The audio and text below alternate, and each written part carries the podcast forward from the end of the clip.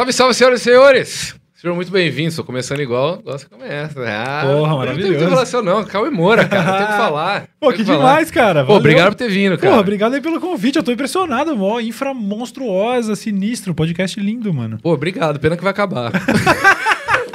Você tava me falando um pouquinho aí. é, talvez acabe, galera. Aca- acabar, acabar é uma palavra muito forte, vai, Não, mano. vai, vai mudar. Bom, vai mudar, vai mudar legal. bastante. O canal vai continuar. Eu ainda vou dar, durante o mês do rock, mês que vem, eu vou dar os spoilers, inclusive, lembrando vocês que mês que vem vai ter o mês do rock aqui. Eu vi, Você tá aqui vi como, como aquecimento aí, tá, Aham. né? Que a gente vai falar disso. Vamos, vamos, vamos. Ó, o line-up de cabeça rapidão. Quinta-feira, Clemente, um dos fundadores do movimento punk no Brasil. Depois tem Badawi, Eagle Kill Talent, tem Far From Alaska, Project 46, que vai vir o. o... Ah, eu esqueci o nome dos caras. O vem. Vini o Vini e o Caio. E eu acho que é o Caio. É, o Vini Vini e o Caio. E também prometeram trazer o Lucas Inutilismo junto. Maravilhoso. pra Um beijo falar. pros três. Amo muito os três aí. Esses caras são foda. Não, é, não tem nem palavras. Quem mais que tem? Pandora 100 e... Até engasguei, caralho. Caralho. Pô, tá aí a sugestão, mano. Tocando seus sucessos. Lula, filha da puta! Um negócio assim, né? Tipo. Se arrependimento matasse, novo single. Com a, a faixa bônus, queria ter uma urna em casa pra poder botar 17 sempre. Essa é a faixa bônus do álbum. Enfia no cu a urna, filha da puta. Vai rolar o egípcio também, que era do Tijuana, agora tá na banda Kali, que inclusive eu não tava sabendo, cara. Ele vai fazer a turnê com o- os membros remanescentes do Charlie Brown, que ia rolar esse ano, vai rolar ano que vem. E aí vai ter o Vavo da Fresno, querido Vavo, vamos falar de basquete pra caralho também. Massa demais. E pra terminar, em primeira mão pra vocês, não contei pra ninguém ainda, a banda Pense de hardcore e antifa. E é isso, galera. Espero que vocês curtam aí o mês do rock. Começa quinta-feira. Antes de começar, só falar dos patrocinadores, Claro, que sou claro. eu mesmo, que me patrocino aqui. Quer fazer um curso de mágica, filha da puta? Faz, porque eu tô precisando de dinheiro. Entre no mágicaprofissional.com.br. Sempre falo, curso de mágica mais vendido do Brasil, completaço. Você faz esse curso, você vai sair de lá com uma base de como embaralhar o baralho, de como entender as cartas, de como funciona. E também vai aprender teoria, técnica e prática, 20 mágicas aí, que a maioria eu já fiz na televisão, os caralho.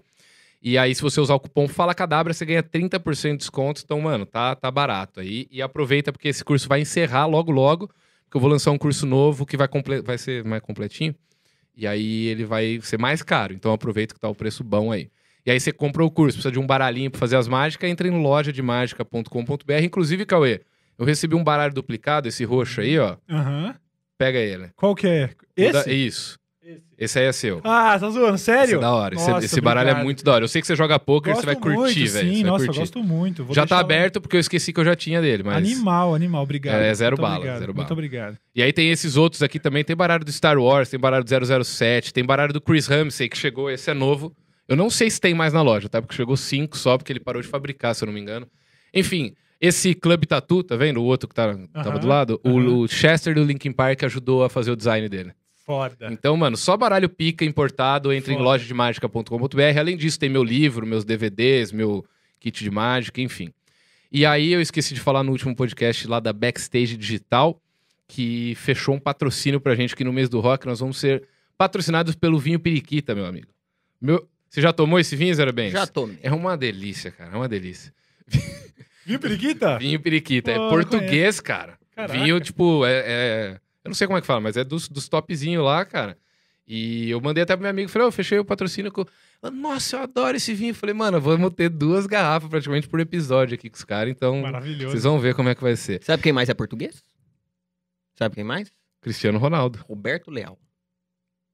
Aquele do. Da, do... Bate pé, bate, Bate pé. pé, bate. Esse mesmo. Infelizmente ele morreu já. Veio morrer? Morreu? Morreu o Roberto Leal? Morreu o Roberto Leal. Mas morreu quando o Roberto Leal? Ah, faz um tempinho. Ah, ah, ah, então tá. Achei Mas que era um esse- negócio, a notícia recente. aí. Inclusive, esse programa é dedicado ao Roberto Leal. Aí, Boa, em muito bom. memória. Em Fazer um memória. minuto completo de silêncio, na moral, rapaziada. É, porque no jogo de futebol os caras ficam 15 segundos Muito e começa o jogo. eu né? acho E, a desrespeito. torcida, e quando tem torcida, a torcida no fundo. É, Coringão. Eu acho desrespeito porque, porra, se o cara não vale 15 segundos, é isso então. É melhor não fazer nada. Se você Exatamente. prometer um minuto e me entregar 15 segundos, eu vou falar, porra, aí é melhor Não, realmente. feito, né? E eu peguei a mania de ficar contando agora. Cara, um minuto de silêncio. Eu confio. Eu, fico- eu sou auditor fiscal do Minuto de Silêncio também. Agora, Felipe, se eu quiser gravar um podcast. Se você gravar um podcast, você vem aqui. Vem aqui gravar com o Will da Wayne Produtora. Hum, E se quiser gravar um curso Eu venho no Will também, né? e uma videoaula. Eu venho no Will também. E você quer gravar seu stand-up. Eu venho no Will. Não, esse- o Will vai até você no seu show. Ah, É, chama o Will. É só mandar mensagem lá no arroba Will Fotógrafo ou ao Wayne Produtora. Tá aparecendo aí na tela, né? Muito bom. E tem que falar da minha agência, que fechou lá, Backstage Digital. É só entrar lá no Instagram que você vai ver. Mano, eu nunca vi um feed de Instagram tão bonito igual da, da, da minha agência. de fato. É muito. Os, os moleques são bons. Os moleques É são bons. Até porque essa parte da- da- do design não passa por mim, então é bem feita. Agora, as coisas que passam por mim, eu já não garanto. Gostou do Jabá? Bem Achei feito? bacana. achei Muito bom. obrigado. Um abraço lá pro, pro meu sócio, meu Xará Felipe e o, e o Vini. Cara, lembrei do negócio do Nando Moura. eu. Eita, abraço, abraço pro Nando Moura. Falando em podcast, que Ah. pé tá o seu? Cara, ontem eu dei um passo importantíssimo que foi fazer os primeiros investimentos daqueles que doem de pagar Ah, o boleto. comprou a câmerazinha da Sony. Não, eu comprei o kit de mix. Comprei o kit de mix ontem. Nossa senhora, fiz o pix ali. Deu uma dor, porque eu fui. Aí eu atirei nas estrelas também, né? Eu, Uhum. tava, eu tava até vendo uma, uma parceria pra conseguir uns microfones e tal, mas eram uns modelos um pouco mais simples. Aí eu pensei, pô, você, a essa altura começar um podcast, não dá pra começar. sa- Sacou? Uma parada nota Uhum. 7, tecnicamente, tem que Sim, ser perfeito. é. Então eu já fui lá nos, naqueles, no- nos clássicos lá, os SM7B Sei. lá da Rode. Os do Flow. Lancei um kit desse, nossa senhora, eu tô esperando chegar. Quantos microfones? Eu, a princípio eu peguei três porque eu Tá. tenho um, um quarto mic XLR lá, que é o que vai ficar na mesinha do, Tá, do. Bassauro, Aham. que já tá. esse Ah, o Buba tá- vai ficar na mesa de o, corte? o Buba vai ser o cara da mesa, assim. Inclusive, eu, eu tô ainda negociando com ele o tamanho da participação dele, porque eu queria colocar uma câmera nele também. Entendi. Tudo. Ah, mas e aí? Vai É, ficar ele meio também é- Bolívia? É, não, ele tá meio, tá meio acanhado. Ele até pensou nisso. Ele pensou Aham. nessa hipótese. Pô, vamos ver. Será que eu faço uma parada peruca e óculos, pelo menos, e tal? Só pra dar uma, uma caracterizada, não é nem pra disfarçar. Ele não é nenhum fugitivo da polícia. não é Sim, como sim. se ninguém pudesse ver. Mas ele não quer. Não quer aparecer. Mas a gente tá trocando essa ideia ainda. Aham. Vamos ver. Muita coisa pra definir. Não defini ainda nem que nome eu vou usar. Eu não sei se eu vou resgatar o, o nome do Poucas, que já tinha ali uma... Enfim, já tinha, já era algo mais consolidado, mas como eu não quero passar a ideia de que vai ser também Uma continuidade? uma continuação da parada, então ainda falta um monte de coisa, mas assim, o espaço já tá alugado, o contratinho já tá pago, então eu pego a chave. Já tô com a chave, mas eu posso me mudar a partir do dia 1 do dia, enfim, a partir de depois de amanhã. Aham. E o, o kit de mic tá lançado, eu tô ali com os contatos ali pra correr atrás da parada de câmera. Falta definir questão do cenário também, eu não sei se vou fazer com mesona, Vai vendo... morrer um Chevrolet Cruze aí, né? Mano, eu tô fudido. Em outras palavras, eu tô fudido. Então, é, é legal porque eu passei tanto tempo enrolando que agora que, que começou a realmente doer, tá ligado? Agora não tem mais volta. É, não, agora já agora era. já era. Só o aluguelzinho ali, eu não tenho. Eu não vou. Eu, eu quebro rapidamente se a parada não for pro ar agora, entendeu? agora é real. Ah, vai fazer? Demorou então, então vamos fazer. Então, eu fui ontem de manhã, hoje de manhã, ontem, assinar ali, reconhecer firma de aluguel e o caralho. E estamos já entrando com o brioco já pra pagar as contas, então vai vai, ser rolar. aqui em São Paulo mesmo. Vai, vai, vai ser, vai ser ali na, na- ali na, na Marquês de São Vicente tem uma série de prédios comerciais e alguns podcasts. Balela, eu vou, no Balela, vou é. gravar o Balela domingo. Sim, então ali O Podpah é ali o também. Podpah, o podcast da Tatá também. É ali também? Ali o também. Bolívia e o Magal estavam gravando em Santo André, eles estão gravando ali por perto também Ah, da, da é? federação ali. Saquei. Não, ali acabou virando polo. É, E eu moro do lado, velho. É. Não dá pra eu ir a pé. Não, eu por coincidência, porque eu tinha ido no Podpah ali, eu achei legal a localização. Eu queria Pertinho mu- marginal. E eu né? tô pra mudar pra Barra Funda já faz um tempo. Você é meu vizinho, mano. Ó, aí, demorou. Vamos jogar uma bola, inclusive. Por favor, armar. por favor, mano. Eu tô só esperando Eu aí. falei a, pro Igão a já. picadinha, é, então. E aí, é, como eu já tava determinado aí a- pra aquela região, e quando eu fui no Podpah, eu falei, porra, essa região é ótima. O preço de aluguel que eu, que eu já paguei em Jundiaí é o mesmo pra lá, o que eu achei bizarro, assim, achei que ia ser muito mais caro e não é. Então, pô, já fechei lá, sacou? E- Uhum. E, aí, por coincidência, eu procurando um- uma sala lá, o cara que me atendeu, ele, ele perguntou o que que era e tal. Eu falei, ah, vou fazer uma, tipo, produtora de vídeo, podcast. Aí ele falou, ah, tipo, pode pá. Eu falei, ah, tipo, pode pá. Ele falou, ah, fui eu que atendi o pode pá. Ah, Fui eu que fiz a obra dos caras e então o que você O precisar. cara já tem o know-how. já tem todo o foda. know-how e tal. Então é isso aí, sacou? A parada. Acho que é, é, tá- pra mim, uma grande vantagem de ter feito o Poucas lá no UOL era a localização, sacou? A gente tava ali na Faria Lima Uhum. e, e eu tive essa experiência na época que eu fazia o Lapado, eu fazia em Jundiaí. E, puta, a galera já fica meio em choque. Você fala que é Jundiaí. Você chegou a fazer o Lapada no YouTube Space já também, é, não fez? praticamente metade dele foi no YouTube Space. Uma vez, eu gravava muito lá. Uma vez o Wally, lembra do Wally que trampava Uhum. lá? O Wally é tipo um brotherzaço Nossa, meu, ele é é. gente boníssima. E aí ele foi me passar os, os arquivos de uma gravação minha, ele acabou mandando uns lapada Uns junto. e eu tinha, e era com o Tavião, inclusive, cara. Eu não tenho Caraca! mais, eu perdi tudo isso. Caraca, olha só. eu Acho que eu, nem, eu também não tenho esses minutos. pois é, então. E aí a localização acaba sendo determinante, sacou? Uhum. Então, não vejo a hora de começar. Mas estamos aí. Foram meses e meses enrolando. Mas agora é tudo pra ontem. Agora tem que ser. E, você vai morar, você vai mudar pra São Paulo, já tem plano aí de quando? Então, na verdade. eu vi que você tenho- tá passando frio lá, né? no Nossa, pra AP. caralho. Mó, puta, que negócio. Eu, eu passei um ano e meio já nesse apartamento, que é praticamente o tempo da pandemia, quer dizer, um lugar que eu não usei nada do condomínio, que Uhum. tava tudo fechado, nunca recebi uma visita em casa e tudo. Eu- esse um ano e meio, esse lugar que eu tô morando meio que não existiu, sacou? E aí agora, eu, antes disso, eu tava morando no, no Limão aqui. E então eu já tava. Eu já tava meio habituado com São Paulo, sempre tive dois pés atrás, assim, Uhum. sendo maluco do interior e gostando de pegar a estrada eu não considerava muito esse negócio de que eu precisava estar em São Paulo. Mas, como o plano agora é ser 10 vezes mais produtivo, agregando um trampo a mais, que vai tomar. né, não é só um projeto extra que poderia tomar tanto tempo quanto. Eu tenho certeza que o podcast vai tomar muito mais do que toma minhas atividades atuais. Então, eu tô pensando, cara, vai ser pelo menos de segunda a sexta, todo dia no estúdio, seja pra gravar pro meu canal, seja podcast. Uhum. Então, eu já não. Já, a estrada já passou a ser meio desafiadora. E vai ser diário? Não, o meu plano inicial era de É, fazer dois por semana. É, eu, vou te- eu ia te falar isso, cara. É, o meu plano inicial era de fazer dois por semana, porque eu fazia um por semana ali no Poucas. E apesar de ser legal até essa frequência de um por semana, acaba. Sei lá, às vezes você tem um problema com um convidado, faltou uma gaveta e tudo. O Poucas às vezes ficava 15 dias entre um episódio e outro, aí é foda. Então, duas vezes por semana pra ter esse respaldo de que eventualmente vai ser um só. Sacou? Eu, eu também. Como eu disse, tenho muitas ressalvas quanto ao formato. Não quero que seja só um, um, um mesa-cast. Apesar de eu achar do caralho o Uhum. formato, eu acho que. Tá saturando. Talvez eu tenha perdido um pouco do Eu também. mesmo. Assim, se eu É, tivesse é. começado oito meses atrás. É o que eu falo, a galera que, que não era.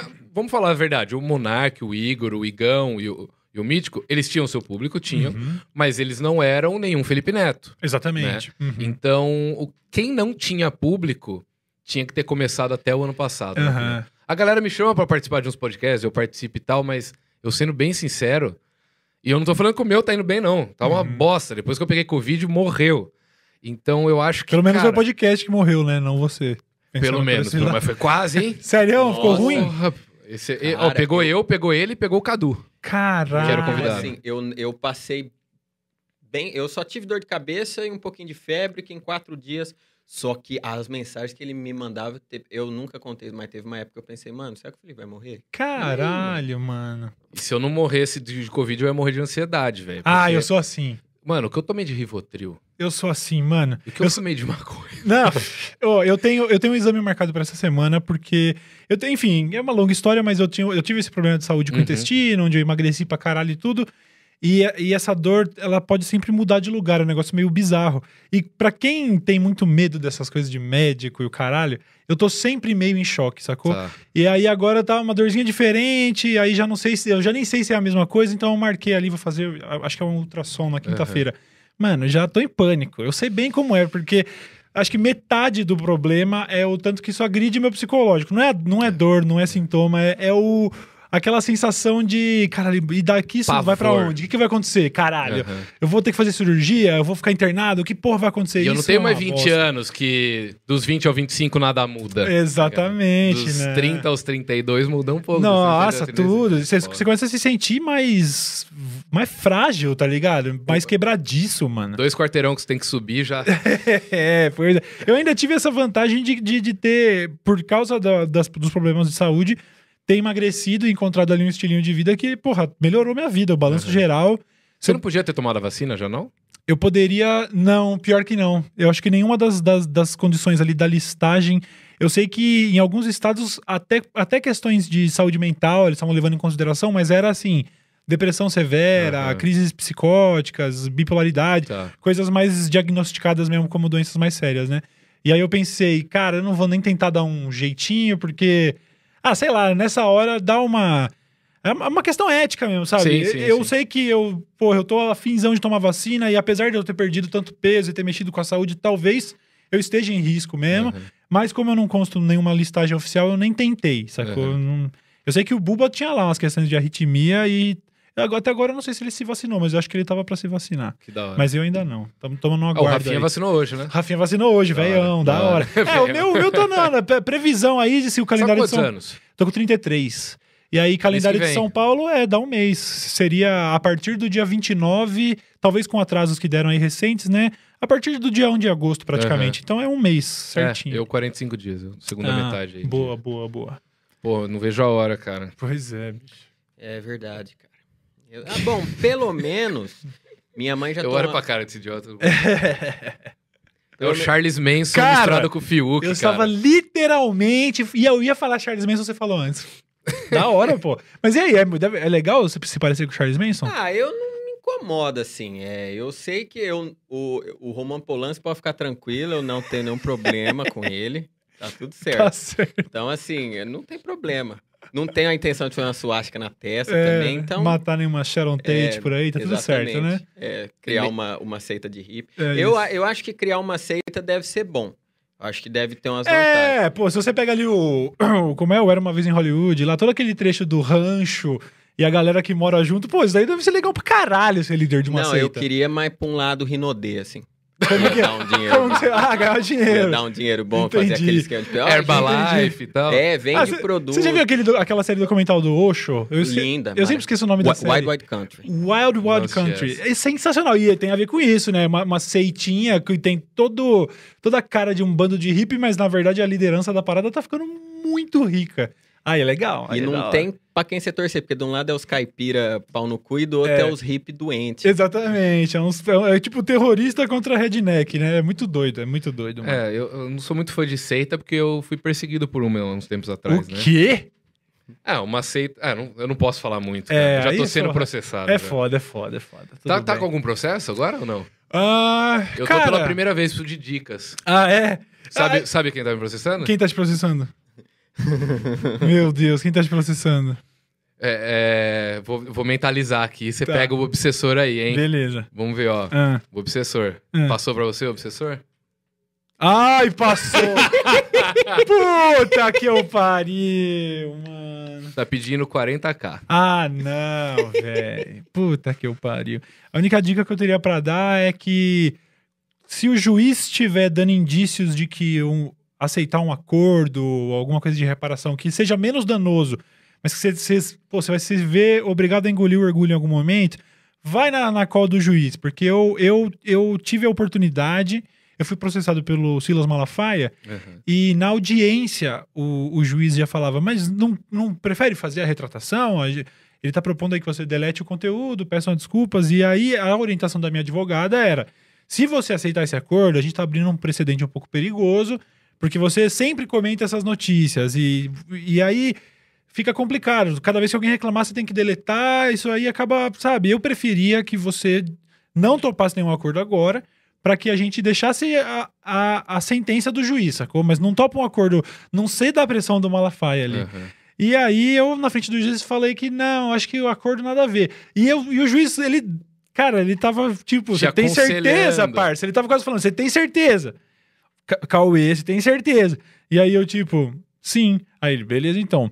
Condenado. Então eu falei, ah, que legal, me fudi. Puta merda. Então, assim, eu diria que talvez o caminho do. Da, da- assim, Mas teve que dar uma grana também ou só se o meu processo era criminal, né? Eu, per- eu te perderia o réu primário e tudo. Por, por sorte, ele ele estava realmente disposto a fazer um acordo, então, mesmo pós-sentença, ele ainda estava vigente ali. Não, eu topo, você deletar o vídeo e pedir desculpa. Aí eu falei, bom, agora, lógico que eu vou Uhum. topar, porque agora eu, eu preciso recuperar meu réu primário, né? E aí deu tudo certo, sacou? Uhum. Ele, eu acho que poderia ter um segundo momento onde entraria esse papo de grana. Por sorte, não chegamos. Não precisou chegar aí, tá ligado? Agora é a minha vez. Processa eu. Até porque não precisa de grana, né? Pois é, né, Talvez. velho? Porra, o cara é. Porra, tem. Imagina, te- te- se eu tivesse que. Eu acho que eu preferia pe- perder o réu primário do que fazer um pix pro Silas, porque é humilhante, né, mano? Com tanto dinheiro que o cara tem, né? Mas é foda. É... Vocês... Bom, como é que tá os trâmites aí? Você ainda tem audiência pra fazer? Como é que é? Eu na verdade, o É cara. o que você pode falar, na real. Não, eu posso, o processo é público. Eu recebi o processo através do advogado dele Uhum. e ele queria que isso contasse já como a primeira intimação e que a partir dali contasse 15 dias pra eu já entrar com os bagulho lá. Mas aí meu advogado falou: não, mano, tem que chegar a, a oficial de justiça na sua casa, o papelzinho pra assinar lá. E chegou, faz umas uma, duas semanas. Uhum. A gente vai. O, o meu. Eu não sei como é que fala os negócios. Tava escrevendo lá o, o laudo dele Entendi. e vai entregar essa semana. tá É, ligado? burocrático pra caralho, uma dor de cabeça. É Mas foda. assim, meu advogado, ele tá empenhadaço, velho, porque ele é fã desse, desse tema de liberdade de expressão e o caralho. Ele falou, outro dia ele mandou mensagem de madrugada, umas fotos, falou, Felipe, eu tô debulhando uns, umas testes de mestrado aqui, o bagulho vai ser louco. Bom demais. É, eu acho que ah, pelo menos a tranquilidade de você ter um advogado engajado, É, você tem, né? A minha, minha advogada, ela também cuidou do CID em, em vários processos, ela tinha cuidado de processos do PC, então ela tem um know-how de casos de internet, então também tinha essa tranquilidade de lidar com ela. tá Inclusive, ligado? ali essa semana que o PC perdeu um processinho pro, Pro- Carluxo. velho. Pro, não, pro Eduardo, Pro né? Eduardo? Pro Eduardo Bolsonaro, porque ele falou do tamanho do pau do Eduardo Bolsonaro. Cara, Ah, o que... eu nem li o negócio. É, eu não vou. fiquei, meu, Eu nem sei os detalhes, mas eu acho que se alguém fala que seu pau é pequeno e você processa, você tá assinando um atestado de pau pequeno. É. Essa é a minha. Mas. é, Supostamente. supostamente, eu não sei de nada, tá ligado? Só que é- é- deve ser profundamente frustrante, justamente, né? A- a- Você fam- tem que dar, depositar, fazer um pix de 20k pra É, um político. Pra político, mano. Nossa, que desgraça, mano. É, é realmente. E o Castanhari também perdeu. Falei com ele essa semana. Ele Castanhari, perdeu em primeira é, instância também. Isso, perder em primeira instância. Eu- e, e- e tenho certeza que. Aliás, ele disse que vai recorrer, Sim, o que, aliás, é o mais prudente, porque aí também é um caso meio bizarro, né? E aí, pelo que eu vi, o Danilo também tinha sido processado pelo cara e Aham. acabou de ser absolvido. Então, eu acho que também acaba ajudando a segunda instância do Castanhari Aham. aí e tal. É, o meu a gente também tá se debruçando um pouco do- pelo fato do Ministério Público ter aberto inquérito contra o cara que está me processando Entendi. por, Por ser por ser o negócio lá. Cesão. Assim. E, e, e- e, tipo assim, se o Ministério Público tá falando, por que, que eu não posso falar? Sim. Tá ligado? sim. Se bem que eu nem falei, né? Eu medi muito as minhas palavras. Mediu. Eu falei, essas práticas se assemelham com práticas de palavra com C. É. Eu só ficava puto com você quando você fazia isso alterado. Que aí você colocava eu mais. fico bravo? Não, al- alterado de substância. aí você- Normalmente eu tô. hora- do momento que eu acordo ao momento que eu vou dormir, eu É, tenho a, mais- pande- a pandemia, cara, é difícil, Ah, ô, né? Vamos, vamos, posso entrar nesse assunto? Vamos. Termina o que você ia falar só. Ah, ó, Porque gente. é, é que assim, como eu sou maconheiro, se eu não falo na hora, por isso que eu corto muitas pessoas. Que se eu não falo na hora, eu esqueço. Não, eu- eu só vou dar um toque pra audiência aí. Gente, para de falar do pênis dos, dos outros. Fala que a Covaxin tá, foi superfaturada, que tá tudo certo. Tá Cancelaram saindo agora há pouco, você viu? Pronto. Cancelaram o contrato aí, mano. Olha, que conversa. Recibinho, o que parece baita do recibo, né? Ah. Não, cancelamos aí, só pra, sei lá, né? Agora que talvez os bolsominions vão falar assim: olha lá, tá vendo? Por causa suas não vai ter vacina. É, agora. agora eles querem, né? cancelar o contrato. do senhora. Que, Que merda, né? Foda. É, ah, e, e o, e o Constantino falando que. Não, mas não, não, não recebeu a vacina, não pagou, como é que comprou? Aquilo lá que você falou no teu vídeo. Eu dei o tiro no cara, se ele não morreu, eu não sou Pronto. Bora, bosta. pronto. É. Não, isso aí é uma cara de pau desgracenta, né, mano? Alguém falou não em algum momento, "É, que tá- não tem crime, então. Porra, que da hora. Lógica bolsonarista. Bom, meu cara. Deus, falência moral completa, né? Brasil 2021. Falando em Bolsonaro, vamos falar de maconha? Pô, por favor, prefiro Tem muito um mais. muito amigo maconheiro que votou no Bolsonaro. Você tá zoando. Muito, muito, Nossa, muito. é, muito. eu, tenho, eu conheço alguns, eu conheço alguns maconheiros que votaram no Bolsonaro. Sinistro, né? Eu acho que até. Eu tô conseguindo perdoar uma meia dúzia aí, porque não, realmente o cara tava muito na noia anti-PT. Uhum. É, os arrependidos não tem É. problema, eu sou a favor de acolher mesmo. Agora tem sacou? maconheiro até hoje que apoia o Bolsonaro. Eu não consigo entender, cara. É, cara, eu- mas é bizarro como, como isso se infiltrou em vários lugares, né? No rap, por exemplo, sabe? O tanto de moleque que se você, sei lá, al- algum rapper se manifesta, caso, do, por exemplo, do Felipe Rett, que sempre, sempre posta umas paradas assim, pelo menos o que eu chega até mim. E aí as, vira discussão no post, assim, sabe? Pô, não pode ser bolsonarista e curtir rap? Você fala, cara. Febem também, direto. É, então você fala, mano, que- em que momento foi que a gente. que essas coisas se misturaram? Como que se infiltraram? Não é, não faz sentido, sabe? Assim. É tipo reggae nazista. Tipo, sabe? Fala, mano, não tem por que essas coisas se relacionarem. Como que um moleque quer ouvir, ouvir rap e ser bolsonarista, enfim, é, é bizarro, mano. É bizarro. Seu consumo aumentou na pandemia também? Cara, eu, por, por incrível que pareça, eu desenvolvi um controle muito maior na pandemia. Eu acho que por uma questão meio de sobrevivência, assim, de alerta, de saber que tava muito mais fácil desandar nessa hora. Então, se antes eu talvez eu, eu tomava umas liberdades maiores, eu também tinha um estilo de vida muito mais destrutivo, assim, aquela, aquele lance de pedir um iFood às 8 da noite, ficar chapado e pedir um iFood à meia-noite. sabe assim? Jantar duas vezes e tal. Então. A partir do momento que você pede sobremesa no iFood, Nossa, só hoje. sobremesa, já fudeu, já Pois fudeu. é, já desandou, já foi a alma. Então, depois que eu tive esses- todos esses sustos de saúde e dei uma. e, e consegui refazer um pouco do, do estilo de vida e tal, comecei a sentir realmente prazer em me cuidar, sabe? Antes era uma penitência. Então eu comecei a ter uma relação um pouco mais saudável. Eu meio que, por exemplo, hoje eu fiquei chapado o dia inteiro, sacou? Mas sempre que eu tenho qualquer tipo de responsabilidade, por exemplo, ontem eu é, no- é, ontem foi, hoje é hoje é, Terça. hoje é terça, certo? Domingo eu apresentava um evento de Valorant, né, de games. Eu tenho sempre gostado de me inserir nesse universo de esportes eletrônicos e tal.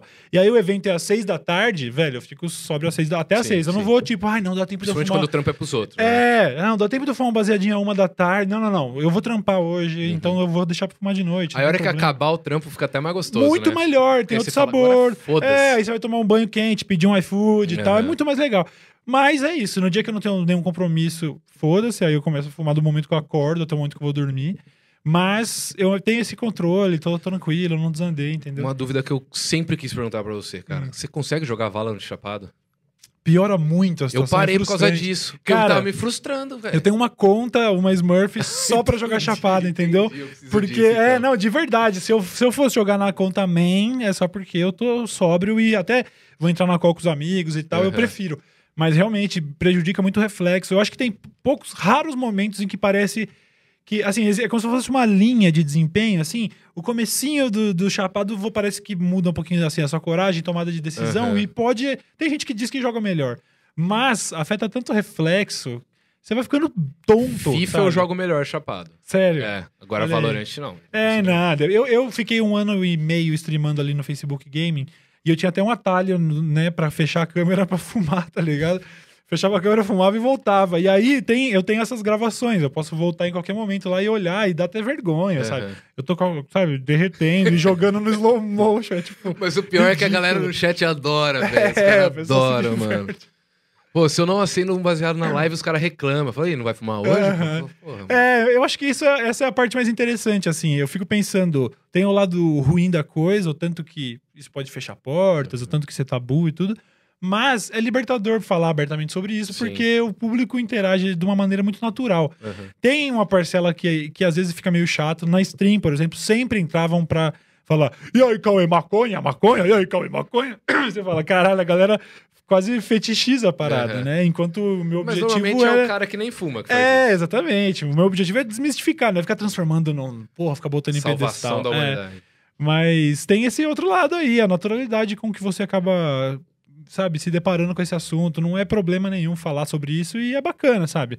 Os trampos que eu mais queria fazer, eu tô fazendo, assim. Não acho que fecharam todas as portas, então bola pra frente. Eu acho que muito pelo contrário, logo vão.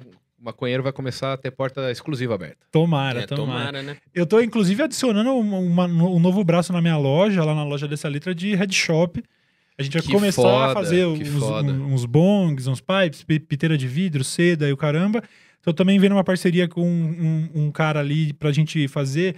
Ele, ele lançou. Você tá ligado aquele produtinho que, é- que patrocina até uns- uma galera aquele fricô de. Do- pra tirar cheiro de bosta? Ah, sei, sei. Esse mano, Patrocina a Rádio Rock. É, então, esse mano, ele, ele tá fazendo uma mistura de terpenos que são feitos pra neutralizar o cheiro de ganja. Porra, preci- se tem alguém que precisa disso. Oi, vou te falar que quem testou o bagulho falou que é bom pra caralho. Então eu já tô pensando, nossa, acho que eu vou botar até um produtinho desse na loja. Olha, por favor, porque, cara. Tem um que- condomínio na Barra Funda que está em festa agora. Cara, eu tenho. Eu tenho eh, no meu, quando, quando eu morava aqui no Limão, no prédio, ah, eventualmente apareceu assim no elevador uma plaquinha do tipo, o cheiro de maconha e tal. E eu pensei, será que sou eu? Eu duvido, porque eu já tinha sentido umas marofas pelo prédio também, o que me deixou tranquilo. Eu falei, ah, Prova... Talvez não seja eu. Mas aí nesse prédio que eu já tô um ano e meio, nunca teve uma reclamação. Então tá tudo bem. Eu não sei se meus vizinhos são ervoafetivos ou se o isolamento de cheiro ali tá bom. Não, no meu tem reclamação de várias unidades, assim. Então, tem maconheiro espalhado por todo lado. E eu fico muito feliz, porque também tem uns bolsominions no prédio, tá? Então, Ah, sim. aí quando... Eu, não- eu no grupo do condomínio eu não falo nada. Quando é alguém reclamando do cheiro de maconha, aí eu vou defender os brothers. Inclusive, Thiago, um abraço. Tamo junto. Cara, é, se- eu ia falar, se tiver um dia jogando chapado, dá um... Só com galera chapada, dá um Sim. toque em mim. Porque eu falei, eu não jogo mais com pessoas sóbrias. Aham, demorou, demorou. Eu acho que tinha que ter um lobby só pra isso, poder Isso, selecionar é, é. isso. Nem que seja depois de certo horário e Aham, tal, sabe? Ia ser muito louco. A galera mano. que tá chapada querendo jogar e pra poder competir de maneira justa, né? Porque não dá. Não dá. Um moleque de 16 anos, ele já tem reflexo duas vezes mais rápido que o meu. Ainda sóbrio, aí fala, não, não tem, esse jogo não é pra mim. É. Não, vamos combinar. Como é que é com a tua família a questão da, da cannabis? Você nem. Cara, os, meu- os meus é sério. pais, antes de eu nascer, meus pais eram artistas plásticos. Eu preciso Ah, falar mais. Não, meus pais tá eram boa. artistas mesmo, sempre foram, porra, sempre 100% cabeça aberta. Obviamente que maconha foi um tabu enqu- até eu ter 18 anos. é uma Uhum, parada sim. que ninguém quer ver o filho adolescente fumando e tudo. Mas depois desse momento, a partir do primeiro flagra, que, lógico, tem uma coisa, ah, é verdade, é, desculpa aí, não sei o quê. Sabe, nunca, não durou mais de um dia esse, esse primeiro estresse. Foi uma Aham. parada, tipo, natural. E hoje, se eu tiver indo no almoço de domingo na casa da minha mãe, eu tô fumando na, na janela da cozinha É dela mesmo? com eles Que ali. da hora. Que da hora. É tabu zero, zero, zero, assim. Tanto com algum, tios e tal. Todo mundo sabe, sacou? A minha família, por parte de mãe, é evangélica. E essa galera eu tenho certeza que não vê com, com bons olhos. Já teve até um outro pequeno conflito por causa disso, sabe? Assim, uma cutucada que uma tia dá e fala de, ah, de droga na família. Você fala, ah, droga, caralho, tia. sabe? Mas ah, por parte de pai, todo mundo, porra, tá tudo tá É, limpeza. Minha situação é muito parecida com a sua. Eu tenho um tio que fuma crack. Ah, Então, a zoeira minha, então a, a gente parte da minha família de um patamar muito alto, né? Maconha não Entendi. é muita coisa ali. Caralho, é, é, aí fica difícil mesmo, né? Você falar, porra, mano. Ai, caralho. Mas você tá falando sério? Porque eu não sei se eu devo rir. Maconha Não, é, é- uma é- cervejinha é- sem álcool, né? É, uma, é uma Cronenbeer. Não, mas, mas faz parte. Tem um Acontece, pessoal que fuma acontece. crack. Às vezes você dá o azar de ser da sua família. É lógico, Faz, acontece. faz parte, ora, bora. O foda é que dizem que o crack é. é- é- é- é- Aliás, já vai até humorista falando sobre isso. Tipo, deve ser bom demais, né, mano? Porque o cara passa a dedicar a vida dele. A partir do momento que ele fuma a primeira pedra, ele passa a dedicar a vida Dele dele pra a pedra. isso. É. Deve ser realmente, assim, aí zoeiras à parte, deve ser uma descarga de, de, de dopamina brutal, né, mano? Ó, eu acho que uma pessoa que topa dormir em cima da própria bosta pra continuar por é, É porque o negócio é bom mesmo. É, deve, deve ser, ser. sinistro. Tem um cara, um médico aí, que ele já foi no Joe Rogan algumas vezes, não sei se você já viu, um mano de uns dreads, assim, e ele, ele estuda a, a questão das drogas, o uso de substâncias, mas é um lance, assim, de desmistificar qualquer substância. Ele, inclusive, diz que faz uso recreativo de heroína, Ah, é sacou? aquele que o, que o Will do 1-2 falou. Sim. É. É, eu achei, eu achei curioso, assim. Curioso, porque- sim. Porque entra, talvez, nessas paradas de. A sociedade talvez não esteja pronta pra um cara tão avançado assim, sacou? Uhum. Ele, ele, inclusive, diz que, sei lá, vai lá e faz uso de cocaína até perceber que, que tá viciado oficialmente, assim, dependência química da parada, pra estudar a dependência Caralho. e depois ele faz os estudos da abstinência, porque ele sai dessa e diz que já saiu e voltou algumas vezes de dependências químicas de droga, caralho. Eu acho sinistro, velho. Eu tenho uma curiosidade de ver esse tipo de conteúdo, mas. Eu É lembro que sinistro, tinha um mano. canal, eu acho que era alemão, ou holandês, Sim, que os caras experimentavam droga ao vivo, ao vivo Sim. no, no programa e falava dos É, eu sigo, eu sigo esses, esses caras até hoje no Instagram, eles não fazem mais, mas é curioso, né? Eu acho legal porque eles tinham um viés bem educativo, né? Aham, Eles é, falavam é. sobre prós e contras e, e relatavam, mesmo quando uma experiência pudesse ser um pouco mais traumática, tava tudo documentado Sim. ali, né? Eu acho bem interessante. Ó, quiser aguinha aí. Ô, ô, Zero Bens, você avisou a galera do, do Superchat aí? Sim. Muito obrigado. Ah, eu esqueci de falar uma coisa. Muito importante. Era isso que eu tava tentando lembrar. Esse mês que passou, é, o... a renda nossa foi muito baixa esse mês, caiu muito, mas a gente começou. A, a gente tornou o podcast solidário. Então, Certo. 10% da renda do, do podcast a gente vai doar esse mês de junho, né? Que a gente tá. Pro padre Júlio Lancelotti. Da hora. Mês que vem vamos doar pro Solidariedade, ah, Solidariedade Vegan do, do Gordo. Muito que massa. não me respondeu pra vir no mês do rock, mas nós vamos doar mesmo assim. É isso. E aí, se tiver podcast em agosto, se continuar aí, vamos ver, vai ser lá pro, pra Catland. Cauê não gosta de gato. Não, eu, eu tenho até mãe que tem gato, né? Não é, não é sobre não gostar, não. Eu só re- reconheço a ameaça dos gatos.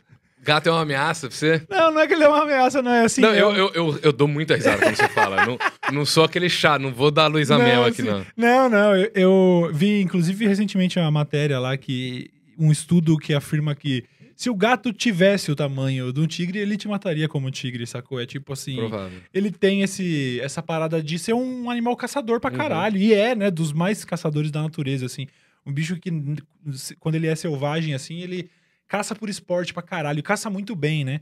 Vi, at- até dei uma notícia lá num vídeo recente, lá que tava tendo uma infestação de, uma infestação de ratos na cidade. E a prefeitura pegou um monte de gato e soltou e resolve. Assim. Os bichos são muito caçadores. E eu brinco muito com isso, sobre esse lance de que se o gato pudesse te matar no sono, provavelmente ele mataria. Mas porque é parte Inclusive, da ele natureza planeja dele. isso. É, a natureza dele. Não acho que é mal e nem acho que é um bicho detestável, não. Eu só sou Tim Cachorro, só isso. Eu tenho os dois, eu gosto dos dois. Da É hora. que cachorro dá muito trampo, velho. Você é, é louco. É, né? Eu, Eu, tô... tenho um cachorro de 60 quilos. Caralho! Ele é um Cuvas eslovaco. Eu achei ele na estrada, morrendo. Fiei pra dentro do carro, tava voltando do show do Gilby Clark, que era do, do Guns N' Roses, botei o nome dele de Gilby. Aham. Levamos no veterinário e falou: ó, mas um dia ele morria. Ele pesava 40, quando a gente achou, tá com 60 agora. Mano, ele é brancão, gigante, parece um urso, assim. Mas tá velhão, já tá com uns, uns 12 anos, provavelmente, logo já tá batendo as botas. Pô, aí. cachorros de raça assim, eles costumam viver até um pouco menos, né? Com 12 anos. É, né? E tá- quanto, quanto maior o cachorro, mais Sim, difícil de. sim. Já tá com problema na- nas articulações, já tá com câncer de próstata. Já tá... Ixi. Saquei. Mano, É, Você vê eu- o cachorro cagando, velho. Esse tamanho assim, ó. É muito foda. É tipo um São Bernardo, velho. Sim. Eu tô, eu tô bem nessa fase, eu tava conversando com a minha namorada ontem sobre isso. Eu entrei no elevador do condomínio, aí a- eu subi junto com uma moça que ela tava ali com um cachorrinho sem raça. um- desse caramelinho tradicional brasileiro. Ele deu uma lambidinha na minha mão, assim, brinquei com ele. Aí eu cheguei em casa e falei pra minha mina, velho, eu acho que eu tô precisando de um cachorro mesmo, assim, eu- porque eu sempre estive perto do que eu, eu chamo de meus cachorros, mas eles Uhum. sempre moraram com meus pais. Teve um período é, antes a gente tinha o nosso QG, era uma casa, então eles ficavam comigo o dia Aham. inteiro e tudo, mas aí eles se mudaram para os meus pais, aí chegou a pandemia, eu parei de visitar meus pais e os cachorros, então eu tô sem cachorro mesmo há efetivamente um ano e meio. E aí eu tô nessa, velho, acho que eu vou precisar de um cachorro. Não sei, eu sinto que só de ia me trazer um senso de responsabilidade, alguma coisa pra Aham. acordar de manhã e cuidar, sacou? Uma Ele vai te parceria. acordar de manhã. É, então, então eu tô nessa. Assim que eu resolver a mudança para São Paulo, provavelmente eu vou adotar um dog. E, mano, é, você que deve ficar bastante fora de casa e tal, eu comprei uns bagulho que é comedor automático. Você programa no celular, ele dá comida pro cachorro, velho. Já era. A hora que tá Foda. acabando a comida, ele te avisa. E se você quiser ter uma câmera no comedouro, você consegue ver e falar com o dog, se você quiser. Tá ligado? Ó, vem comer, filha da puta, tá ligado? Muito bom, muito bom, muito bom. Inclusive, o Igão lá do Podpah adotou um cachorro que é tipo do Máscara, mano. Muito Sim. da hora aquele cachorro. É o mesmo, o mesmo cachorro do diretor do Ilha, e eu até perguntei pra ele. Falei, ô, qual que é o corre desse cachorro aí? Porque eu não queria, pô, não, não vou, não vou comprar, mas se tivesse algo. Qual que é o esquema? E ele falou que ele deu sorte lá, o vizinho tá- tinha acabado de dar Ah, cria. entendi. Mas eu queria um desse. Esse é o. Eu Caralho, é, o do. Máscara. Como é o nome desse mesmo? Eu. Hum, enfim, eu acho muito lindinho, mano. Eu, o Igão, eu vi o Igão explicando lá que ele queria adotar também, mas que você, foda que você vai no, no, no canil, né, no- na ONG, Uhum. E você não consegue olhar pra um vira-lata filhote e saber se ele vai ficar grande, pequeno ou médio. É, tá pois é. Eu, tô, eu, a essa altura, já tô disposto a encarar isso daí. Se ficar foda-se, grandão, foda-se Tem mesmo. que É passear mais, né? Eu gosto pra caralho de vira-lata, é. mano. Puta que pariu. É muito foda, muito versátil. Inclusive, um salve pro meu gato, que arranhou meu sofá, que eu paguei caro pra caralho, não tem nem um mês que tá em casa, ele já estragou meu sofá inteiro. Eu te amo, o sofá é seu, tá? Queria É aproveitar essa onda do salve, mandar um salve pra Bruna, que foi só eu falar do meu tio Cracudo, que ela veio rir no meu WhatsApp. Obrigado, Bruna, pelo prestígio. Solidariedade aí Eu pelo não sei nem se Cracudo. a gente podia estar rindo disso, né? Ah, Daqui cinco anos não vai poder mais. O crack, acho que é menos tempo, viu? Será? Dizem, Será que a né? galera não vai achar nenhum outro problema mais importante? Não que não seja Ah, importante. Tá, não, achei que você tava falando era a expectativa de vida do tio dele. Não, não, eu tô falando da, da patrulha mesmo. Entendi, é, não, aí realmente. A coisa tá um pouco complicada, né? É, é difícil de acompanhar, ela evolui talvez num tempo que talvez a gente esteja meio velho já. Eu me sinto assim, eu, eu perdi é, a, a disposição pra ficar bravo com as paradas que eu não entendo. Eu simplesmente abri mão mesmo. Eu acho que a gente tem que usar a estratégia do cringe. Por que eu tô falando de cringe? Porque não pode mais falar cringe É, agora. Porque é. já. E é isso que a gente tem que fazer. A gente tem que estragar as coisas do Tem jovem. que esvaziar É. o sentido, o significado de A gente tem que esvaziar. pegar BTS, colocar BTS em todo lugar também ninguém acho. mais aguentar o BTS. Eu também acho. E aí Aliás- o BTS vira cringe. Exatamente. Você viu a polêmica do dia lá do, do Digital Influencer, não sei se ele é americano, que, que fez um monte de modificações corporais pra se parecer com um membro do BTS.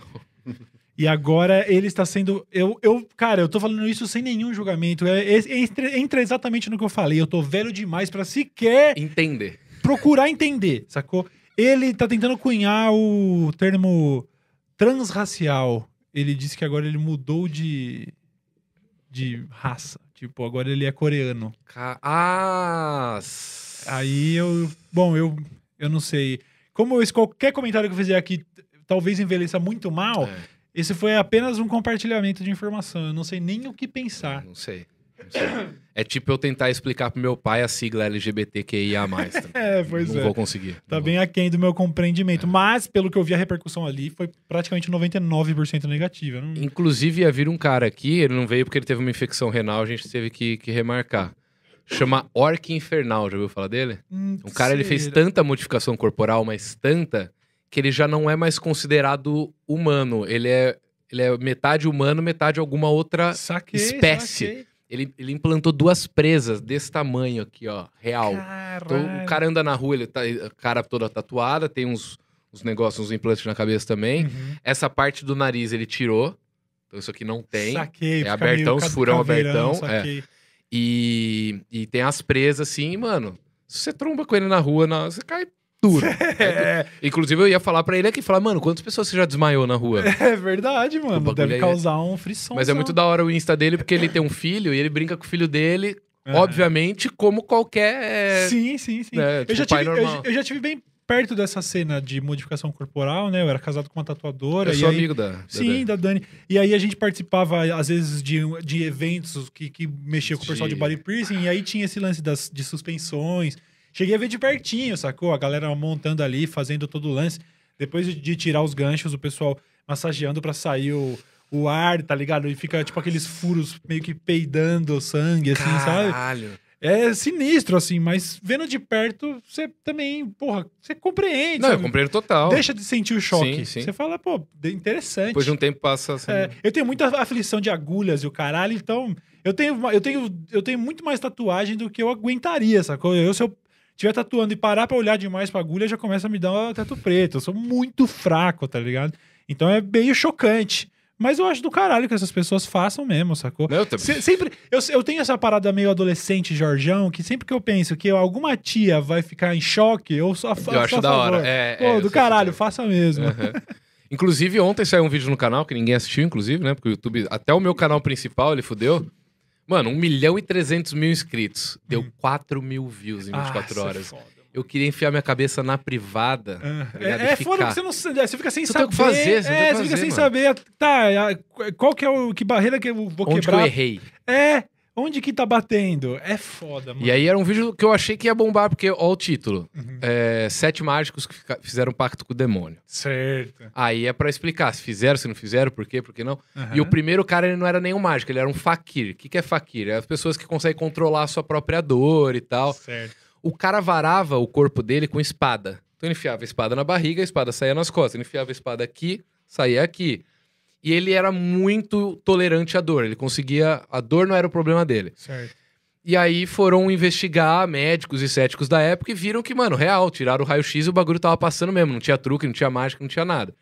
E aí a teoria mais provável até hoje é tipo brinco e piercing. Ele, como ele tinha tolerância à dor, ele se furava e deixava a barra de ferro lá por uns dias. Aí ele tirava. Aí mais pra frente ele fazia de novo, ia calejando esse furo até ele fazer túneis no corpo dele. Tá? Caralho! E quem enfiava a espada era sempre o assistente dele, não tinha outra pessoa. Até um dia ele recebeu uma voz do além, que falou pra engolir um prego gigante. Ele engoliu o prego e foi embora, né?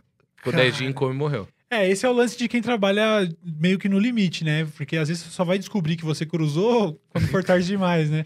Fala, puta, era aqui que eu tinha que ter parado. Putz, você só tinha essa chance. E aí falamos de outros mágicos que fizeram pacto com o demônio, inclusive eu.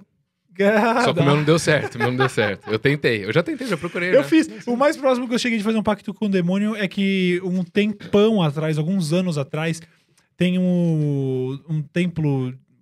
tem a igreja satânica americana e tal. Ela estava envolvida, eu não lembro nem qual era, mas era uma controvérsia dessas. De tipo assim, ah, o pessoal conservador tá muito irritado com isso e tal. E aí tinha essa iniciativa deles lá. Que Ah, eu lembro, era de uma estátua. era da estátua, estátua. exatamente. Daí eu fiz ali um donate e até hoje eu recebo o newsletter lá. que foi. Sempre recebo o newsletter do templo satânico. Eu falo, velho, eu literalmente não tenho nenhuma relação com esses manos, mas tá lá meu e-mail. Se um dia acontecer alguma coisa, vai quebrar sigilo. Caralho, olha lá, o cara tá Boletim trocando, Satanás. tava trocando e-mail com a igreja de Satã. É, mas é isso aí. Foi só, era mais porque era, eu fiz vídeo sobre isso na época e tal. Eu acho que, inclusive, eu lembro disso por causa do, do teu vídeo. Aham. Mas assim, eu descobri que não deu certo o meu pacto, porque a primeira coisa que tem que fazer para um pacto satanista dar certo é acreditar que Satanás existe. E aí, aí que, eu, que eu não cruzo. É, eu não então. acredito. Então. Aí bate um pouco, né? Se você, se você pegar lá o, o satanismo moderno do, do Lavey e tal, né? Aham. É uma parada mais desprendida de, de sobrenatural, de religião. tudo, É mais né? filosófico. É, né? mas aí, é, aí não tem graça. É, Tá Não ligado? choca ninguém. Ai, foda-se, né, As mano? tias não vão ficar tão É, assustadas. Falar, "Ai, não, mãe, é uma filosofia. Falar, ah, então tá, Cauê, tudo bem, não, pô. A ideia era ser É chocante. tipo, né, quando mano? eu ganhei essa camiseta, eu cheguei, usei ela a primeira vez, minha mãe foi lavar depois, eu morava com ela ainda. Mas que, que camiseta? Meu, minha mãe e meu pai são evangélicos de ir três vezes por semana na igreja. Saca? Aí minha mãe que, meu Deus do céu, eu falei, mãe, é uma banda. Ai, passa. É, E é mesmo, né? Uns, ca- o cara do, do, do Ghost, ah, tem, o, tem o Leme, sei lá. Sim, sim, tem um Ozzy ali. Então eu falei, ah, mãe, é o Ozzy. É Show. banda. Ah, então tá bom. É tipo aquele System que você ouve lá. É, a mesma coisa. Ai, meu Deus do céu. Ô, você é um cara muito fã de, de Queens of the Stone Age, né? Cara, sim, eu posso dizer que vai, minha banda favorita. Eu-. Eu comecei a ouvir muito pouco, aí eu fui no show do Foo Fighters, inclusive eu te vi lá de longe, assim. Sim. Acho que você tava com o Selbit, se eu não me engano. Tava com o Selbit, minha namorada e mais. Do... É, a gente tava num grupinho de umas É, quatro eu vi que você tava no pessoas. canto do palco, assim. Sim. Aí eu falei, antes de ir no show, eu comecei a ouvir um pouco a banda, né? aham. Mas eu achei que aquele cara tava tão arrombado aquele dia, naquele show, que eu nunca mais consegui ouvir. Cara, e não foi. Eu, eu já fui em quatro, eu acho. E pelo menos dois eu saí com ressalvas, Ah, assim, é? de pensar, porra, mano, parece que o cara. Não, eu- diferente, por exemplo, do show do Drake, onde eu saí com ódio. Porque eu falei, esse cara claramente ele não queria estar aqui nesse, Aham. sabe, esse povo não civilizado, essa gentinha. Deu pra perceber que o cara era um cuzão. Eu não acho que seja o caso daí do Josh Homme. Mas, por mais de uma vez, me parecia. Ah, mais um show da turnê e você parecia estar meio Ficar muito cagando. louco foda-se. Tanto que a primeira vez que eu vi eles foi no SWU, muitos anos atrás, com o Linkin Park. E eu, eu nem tava lá pra ver o Linkin Park e saiu marcado, porque, meu Deus do céu, o que o Chester Bennington fez, sabe? Era uma entrega outro nível. Uhum. Tanto que eh, eu saí de lá falando, não, meu show favorito foi o do Linkin Park. Eu tava Uhum. vendo, indo ver a minha banda favorita e não, não foi a mesma coisa. A mesma coisa aconteceu nessa noite que você tava. Eu queria tanto ver o Queens of the Stone Age que eu cheguei a considerar. Olha esse absurdo. Cheguei Não a ficar considerar Fighters. não ficar. Eu falei assim: ó, vou ver umas três musiquinhas e vou sair fora. Mas não dá, né, cara? Meu Deus, eletrizante. Primeira show. coisa do show é o David Grohl dar um berro ensurdecedor que você fica, caralho, o É. homem chegou, velho. O Não, e homem aí, chegou. E pra mim, mais uma vez, show da noite, Full Fighters. Meu Deus E do eu céu, também não. O, não sei se você chegou uh, antes, o Eagle que o Talent abriu, né? Ah, não que vai vi. colar aí.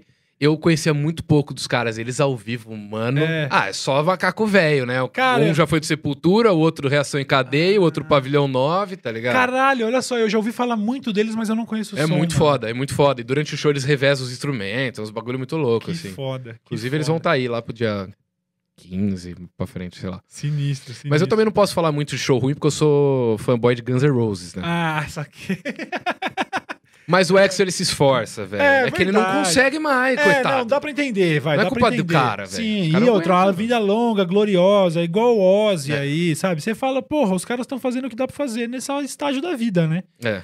É Você vê dá. que ele, ele escolhe quais bandas ele vai dar o ma- quais músicas ele vai dar o máximo dele Uhum. e quais músicas ele vai só manter. eh, Ele não desafina. Ele Sim. vai manter a afinação só com a voz do Mickey. Sim, sim. É foda. Eu tive a oportunidade. caralho, tive a oportunidade- Disney. Eu tive ali na noite do metal do Rock in Rio que teve Iron Maiden também. E aí, o, pô, o Bruce Dickinson ainda dá um baita caldo. Mas já demonstra também é, alguns sinais que, que dá até aquela dorzinha, sabe? Uhum. Você você sabe que o cara é muito foda ainda, mas você fala, pô, ele é humano. Já tá naquela fase de falar, esse cara é humano, dá pra perceber, É, sacou? é. Tem poucos, né, que conseguem se manter em alto nível. Tipo o, o, o Mick Jagger. Você ó, Aham. viu um show do Mick Jagger no Morumbi, cara. Eu sempre falo. Entra o Kate Richards de um lado tocando igual um doente. Você fala, caralho, é o Kate Richards. Você fala, nunca me arrepiei tanto na minha vida. De repente entra o Mick Jagger. Você fala, caralho, me arrepiei de novo, velho. Como Porra! pode, né? Esses É caras. muito bom, É, é muita droga na mente e como eles chegaram tão longe, né? Isso é surreal. Acho que devia ser objeto de estudo mesmo, Keith Richards. O, o, o Ozzy também, né? Pra- Cara, nossa, é verdade. Inclusive, assistam o filme do Motley Crue. A cena do... Você assistiu esse filme já? Não. O The Dirt, você nunca assistiu? Não assisti. Briga com ele. Olha a camiseta que ele tá. Tá, foi um equívoco do seu. Mas eu- você não eu- precisa gostar de Motley Crue pra assistir esse filme. Você não precisa nem Certo. gostar de rock. Mano, é incrível, é incrível, assim.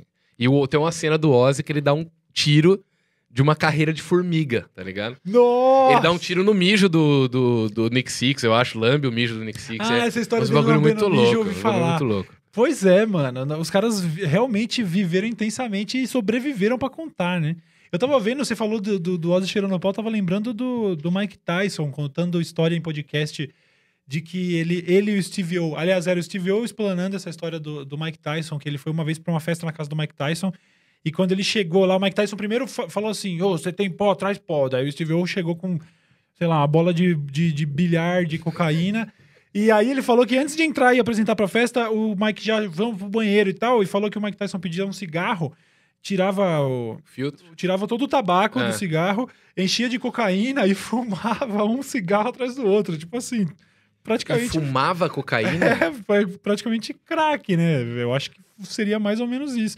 Eu achei estranho isso, uma história, eu nunca tinha ouvido falar disso. Também não. O Steve falou, cara, era uma marofa de cocaína na casa dele e ele ia fazendo um atrás do outro, assim. Ele falou, Mano. o Steve falou, nunca tive numa, num, numa biqueira com aquele cheiro, tá ligado? Cara, nossa, porque eu achei que você, você ia falar que ele usou o cigarro de canudo. Não, não, eu já vi fumando. gente pegando o cigarro, lambe o filtro Aham. e passa na sobrinha e fuma pra ficar com a boca dormente. É um cara que talvez às vezes ele nem usa o bagulho, ele só quer ficar com a boquinha dormente, tá ligado? Não, cheira... pois é. Não, mentira, não cheira.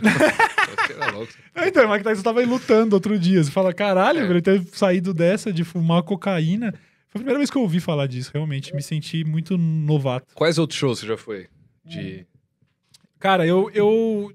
Tem três bandas que marcaram muito minha vida, que foi o Raimundos Antigaço, o System of a Down, naturalmente, e o Queens of the Stone Age. Cada um em sua fase, nessa ordem mesmo.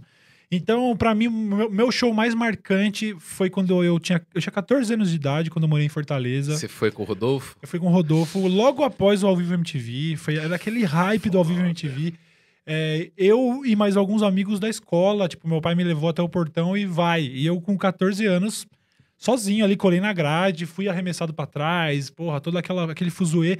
Foi uma experiência fodida, assim, que eu guardei pra sempre. Foi o melhor momento da, dessa minha fase de ter morado em Fortaleza e tal. Uma época triste pra caralho na vida, mas pude ver o, o Rodolfo de perto. Eu lembro exatamente, assim, eu tava, porra, foi um negócio muito foda, apoteótico. E fora isso, eu tive a oportunidade de ver o Queens of the Stone Age num anfiteatro muito pequeno no- nos Estados Unidos. Da hora. Era, era coisa de. Eu acho que eram uns 500 lugares, só que assim, 400 sentado. E aí um pitzinho ali embaixo pra quem quisesse ficar em pé. Então, também deu pra ver de super perto. E a primeira vinda do Sistema Fadal pro Brasil, eu tava lá também, quando ano foi ali. foi? Foi no Jockey Club 2011, se não me engano. Tava lá também, colado na Ah, grade. tá. Foi quando eles vieram pro Rock in Rio. É, aí Tá. eles eram São Paulo. É, eu fui, eu, eu tava lá. Isso, isso. Tomei uma chuva desgraçada, Aham. fiquei esperando três horas e meia pro Exo aparecer depois. Sim. Acho que esses, esses, pô, se fosse citado as minhas três bandas favoritas, teve esses três momentos aí.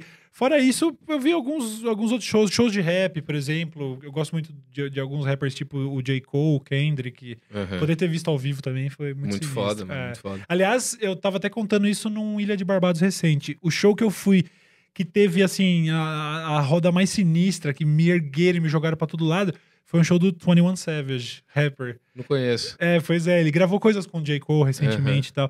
Ele tem uma pegada um pouco mais da galera do trap e tal. Tá. E eu achei bizarro, porque eu colei nesse evento, foi num evento chamado Rolling Loud em, em Miami, que era uma line-up assim de tipo, sei lá, 50 rappers, assim, e no meio disso, uma meia dúzia que eu queria muito ver.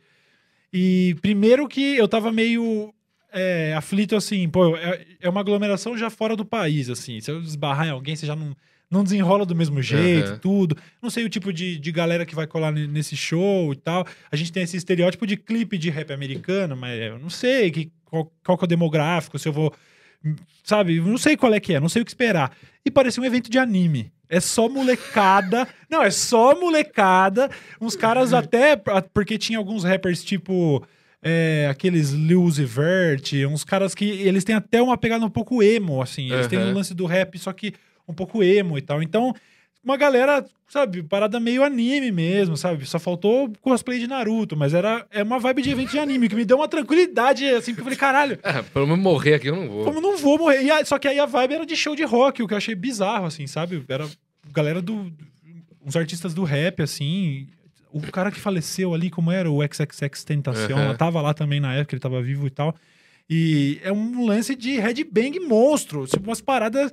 A galera se Que matando, foda. assim. Eu fiquei impressionado, cara. Fiquei Cara, impressionado. você que nunca entrou numa roda, você não sabe como que é sair.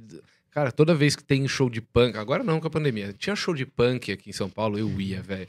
Porque eu entrava 15 minutinhos numa roda, assim, 10 minutinhos, e depois já ficava no meu canto, que também ex-fumante é foda, né? E parece que você se livra de metade dos seus problemas ali, cara. É, né? Parece que o negócio sai, assim. Eu sempre tive um pouco descarrega. de. Eu tive um pouco de. Sempre um pouco de medo, porque eu sempre fui o grandão da turma e vira bode expiatório, sacou? Você pode tomar mais Você porrada. vira o alvo. Não, ele aguenta, ele aguenta. Então fica meio dois pés atrás. Mas sempre achei do caralho. No show do System of a Down de São Paulo, como eu tava bem colado na grade, é uma pressão, né, Ali de rola, todo mundo te, te colando, eu conseguia tirar os dois pés do chão e ser carregado, Aham. sabe? Só de pressão nos dois ombros, assim. Não, é fica- bizarro quando é show assim, que você tira o pé do chão, você realmente você levanta, você fala assim, cara, eu tava aqui, agora eu tô ali. tá ligado? Pois é, pois é. bizarro. Essa energia eu sinto muita falta, mano. Nossa, ir pra um show, assim, puta que Outro pariu. sentido, é. Estados Unidos já tá voltando esse mês. Pois Voltou. é. O Cheguei- Fighters fechou. É, eu cheguei, cara, cheguei até a cogitar, assim, pô, será que daria pra programar? Eu vou tomar vacina daqui a um mês, então será que até novembro eu consigo ir? Porque já tem lá uns festivais também que estão anunciando. Eu só queria uma aglomeraçãozinha dessas, assim, Cauê, foda. se você falar pra mim, vamos no. Como é que chama? Não é o Lula Palusa, é o. Que vai tocar o Rage Against the Machine, que vai ter a volta do Rage. Qual que vai ser? Não tô ligado. Eu acho que é no, se, eu não me engano, é no Lola. Ia ser o ano passado. Saquei. E o não, é o porro- Co- não é o Coachella? Coachella, Coachella. Aham. Se alguém falar pra mim, vamos no show do Rage no Coachella, eu largo tudo, eu vou. Cara, eu tava programando, eu tava combinando de ir pro Coachella passado, antes de cancelar e tudo, por causa da pandemia. Tava já acertando tudo, eu ia com o Gui Toledo. Ele já ele tinha feito uma vez lá um, um projeto dele lá com a namorada que eles cruzaram nos Estados Unidos de motorhome. Foda. E aí ele já tava com o contato, o esquema do motorhome, tipo, ó, a Coachella vai ser na Califórnia, vamos chegar uns dias antes pra gente fazer uma viagem zona de estrada e chegando no, no festival. Tava tudo certo, aí aí resolveram trazer o Covid-19 pro mundo e tudo acabou. Como algumas pessoas ficam bravas quando a gente fala, resolveram comer a porra do morcego. É, né, Maldito. cara? Agora parece que nem foi isso também, né? O Fantástico lá falou. É, foi estão levantando várias suspeitas aí. Não importa que, como importa, foi eu essa só quero altura, me eu livrar quero dessa que merda. acabe, né, A mano? hora que acabar, nós vê o que que faz. É, com- eu, tô, eu tô, mas eu tenho, eu tenho esperança de que 2022 vai ser o ano da retomada e a gente vai tirar todo esse atraso, tá ligado? Eu já tô pensando, não, eu vou, vou morar aqui em São Paulo, demorou. Eu vou, eu vou, eu quero, eu quero pagar multa de reclamação do condomínio porque eu quero com dar churrasco gosto. duas vezes por semana, eu quero rever todo mundo, eu quero tirar todo esse atraso, mano. Eu quero voltar a ser a pessoa mais social do planeta, tá ligado? Eu queria dar um aviso para gerente de biqueira. Vocês não vão dar conta. Vocês não vão dar conta. Não, real, para pra pensar, né? Pois é, Vamos mano. Não, eu, eu, eu acho que pior que vai dar conta, né? Tá aí um bagulho, um mercado que, não, que tá preparado. Mas é foda, mano. Nossa, é não vejo a como, hora. como eu vi, eu vi esses dias no Instagram. Não é pra prender o usuário. Quanto mais usuário de droga você prende, mais droga sobra. É, uma, é matemática básica. Aumenta a quantidade de droga no mundo. É, e outra, se prender todos os usuários e acabar as guerras, as, as guerras drogas, vai ter que justificar o orçamento da polícia e aí não vai dar. E, aí você vai perder o emprego, muita É, gente aí. então, melhor que mantenha girando a rodinha do hamster, né? Senão, não dá. Ou então legaliza e ganha dinheiro em cima. Ah, e aí. seria meu sonho. Eu já tô, eu tô, inclusive, nessa de. Não, eu vou entrar no ramo de head shop. E Se prepara. quando legalizar, legalizar em 2023, eu já vou lançar assim, ó. Fazendas Cauê Moura, desde 2020. Aí a galera, como assim, Cauêzão? Fala, não, não, não, não faça perguntas, agora tá legalizado. Agora prescreveu. Entraram em contato comigo recentemente um grupo aí que é, corre atrás dos trâmites pra você conseguir fazer uso medicinal no Brasil, sabe? Tem até gente que eu conheço. Você, você tá, bom, tá ligado, Igor Seco? sim, sim, sim. Ele, ele tá aí com au- autorização. TH Show, É, né? e tal. Do TH Show. E, e o cara veio me entrar em contato. Mas, assim como eu não tentei furar a fila do- da vacina ali, eu fico pensando, pô, seria muito papo de privilegiado eu conseguir uma parada dessa, enquanto, porra, tem gente aí com epilepsia e tratando Mas talvez, consegue, tá talvez você conseguindo isso, isso represente coisas. Então, entendeu? sim, eu, mas eu tava ponderando mesmo. Tanto que. é, eu, eu tô sempre, sempre que o, o assunto é maconha, apesar de eu falar abertamente sobre isso, eu tento ver até onde eu vou, Aham. porque não vai prejudicar os meus trampos, sabe? Então, é, faz sentido. eu tenho aí essa- essas ambições no ramo de, de esportes e tudo. Eu não sei se. Pode conflitar. É, eu não sei o tanto que eu quero. Mas, cara, envolver. a Dilma falou que a mãe dela fez uso de cannabis. Você ficou sabendo disso? Ah, é? Não sabia, A não. mãe dela fez uso de cannabis e a Dilma falou abertamente super bem sobre. Tá É, é porque se você tá lidando de perto com isso, né, cara, não tem como não demonstrar toda, toda a gratidão que a parada traz. Eu, dá pra ver os resultados, sabe? Gente aí tendo aquelas crises motoras fodas, severas, o cara já tentou todo tipo de medicação, e aí pinga lá três gotas do canabidiol lá e o cara para de tremer. Queria ver se o filho, fundo. algum filho da família Bolsonaro aí tivesse epilepsia, se ele ia continuar sendo contra o único remédio que pode salvar o filho dele. É, é que dizem as más línguas, e aí eu não afirmo, apenas repercuto, né? Que a galera ali, que, que, que, For que- né? que cresceu pegando onda com forfã, né? Esse papo é foda. O tanto de. o- É É, muito impressionante essas figuras, né? As- a- É o, é o modo. É o corrupto contra a corrupção, é o maconheiro anti-maconha. Maconheiros contra maconha. É o família que usava dinheiro do auxílio moradia pra comer gente, é, o É. evangélico que quer matar os outros e fala palavrão e Pois é. Cara, eu E- cresci na igreja evangélica. O Bolsonaro não tem nada de, de, de cristão. Nada. Nada, velho. Ah, tem outro fenômeno bom. Não sei se tem nessa família. Não sei. Não, você tá supondo. Suposição. O gay homofóbico. Hum, verdade. Tem o gay homofóbico. Caraca, né, bicho? Nossa, é um negócio que. Já, eu acho que todo brasileiro diminuiu sua expectativa de vida, não por causa do Covid, por causa do estresse mesmo de ter que lidar com esses arrombados, sabe? Você. Você fica. É o dia inteiro, sabe? O dia inteiro. Se você tiver um momento de ócio, você para e pensa: filha da puta não É. comprou vacina porque não quis, filha da puta! Ah, Não tem hoje como ele tá contando bravo. que o porteiro do, do antigo prédio dele faleceu e a primeira reação minha, cara, 40 anos. Porra, se tivesse aceitado o, o bagulho da Pfizer, esse cara tava vivo. Pois é, pois Tá é. ligado? O avô da minha namorada faleceu recentemente e a gente não consegue parar de pensar nisso. Se ele tivesse tomado a vacina. E ele tinha acabado de tomar a segunda dose. Mas foi tarde demais, sacou? Tivesse tomado 30 dias antes, Se, talvez ele tivesse. se o Brasil tivesse sido o experimento da Pfizer que eles queriam fazer no Brasil, É. que ia vacinar idosos e grupos de risco até dezembro do ano passado. tá? Cara, a única coisa que me traz algum consolo é que não é possível que a história não vá condenar severamente esses manos, sacou? A gente ainda vai olhar pra trás e lembrar desse absurdo, mano. O duro é que a história não vai. Não vai reviver ninguém, né, mano? É, pois é, o estrago tá feito e também não dá nem pra confiar que a punição vai ser adequada. Mas. Até porque os generais que torturavam pessoas estão sendo perdoados e ou nunca foram sequer Pois é. condenados até Ah, hoje. mano, tá cheio de filha da puta. Aí o Pinochet morreu de velho, mano, sabe? É. É foda. É difícil a gente tentar buscar algum consolo, né? Não existe, não existe justiça na Sabe parada. que eu fico puto? Hum. A Jandira, ontem, antes de ontem, me posta a porra da foto do Stalin. É, então, aí é foda. É um desserviço, tá Aí ligado? Você é pode foda, até né? gostar dele, tá ligado? Sei lá. Mas ajuda a gente. É, porque, porque ajuda. claramente, claramente, alguém tá perdendo nessa história. E aí a gente sabe a importância da publicidade, né? Então, se você não souber, não tiver tato pra lidar com isso, você vai continuar sofrendo toda a opressão que tá sofrendo, que o bagulho tá foda. Então, eu acho que é- eu, eu entendo. Entendo o discurso de algumas pessoas que eu sigo e admiro, que são mais radicais e que, pô, não tem negociação, é isso e acabou, sabe? Mas, Vamos pensar na comunicação. então, pô. vamos pensar em, em Que a gente- assim, a gente tá tá- perdendo o game. A gente não tá no momento que a gente pode abrir mão de, de prováveis eleitores. Pois é, pois Ligado? é. Então, é inclusive na semana passada, é, ge- gerou até um pequeno calor, o clima esquentou, Vamos ver no que deu. porque eu exaltei as virtudes de um rapaz que pertence a um órgão chamado MBL, Certo, chamado Kim Kataguiri. certo, certo. Você pode não gostar dele, eu também não gosto, não concordo, mas assim, você achar que essa parte eles não dominam muito melhor Eles têm muita competência no que fazem, certo? Então, assim, enquanto as pessoas fazerem bico pra isso e ficar rindo que "Ah, ele quer lá voto de otaku, voto de criança, as coisas não vão andar. Porque daqui quatro anos, criança vota. Pois é. Então, Não, é, é- é o que a gente tava conversando hoje. Eu não quero explanar muito o formato do novo podcast, eu te contei em off, né? Certo. Mas vamos dizer que eu, eu estarei mais ou menos vendo coisas da casa das pessoas nesse formato. Uhum. Se eu chamar o Kim pra participar, ele vai topar, ele vai querer mostrar os bichinhos dele, os, os action figure dele. Mamãe falei a mesma coisa, Sim. tá ligado? Se eu chamo o Boulos, se eu chamo o Ciro, se eu chamo o Haddad, se eu chamo, sei lá, a Tabata, tá, Tabata Amaral. É, não, não é um Tá exemplo difícil de pensar, balaio, né? mas mas você entendeu? Sim. A galera vai ficar, hum, ah, não sei, mostrar a casa, hum, não sei. Uhum.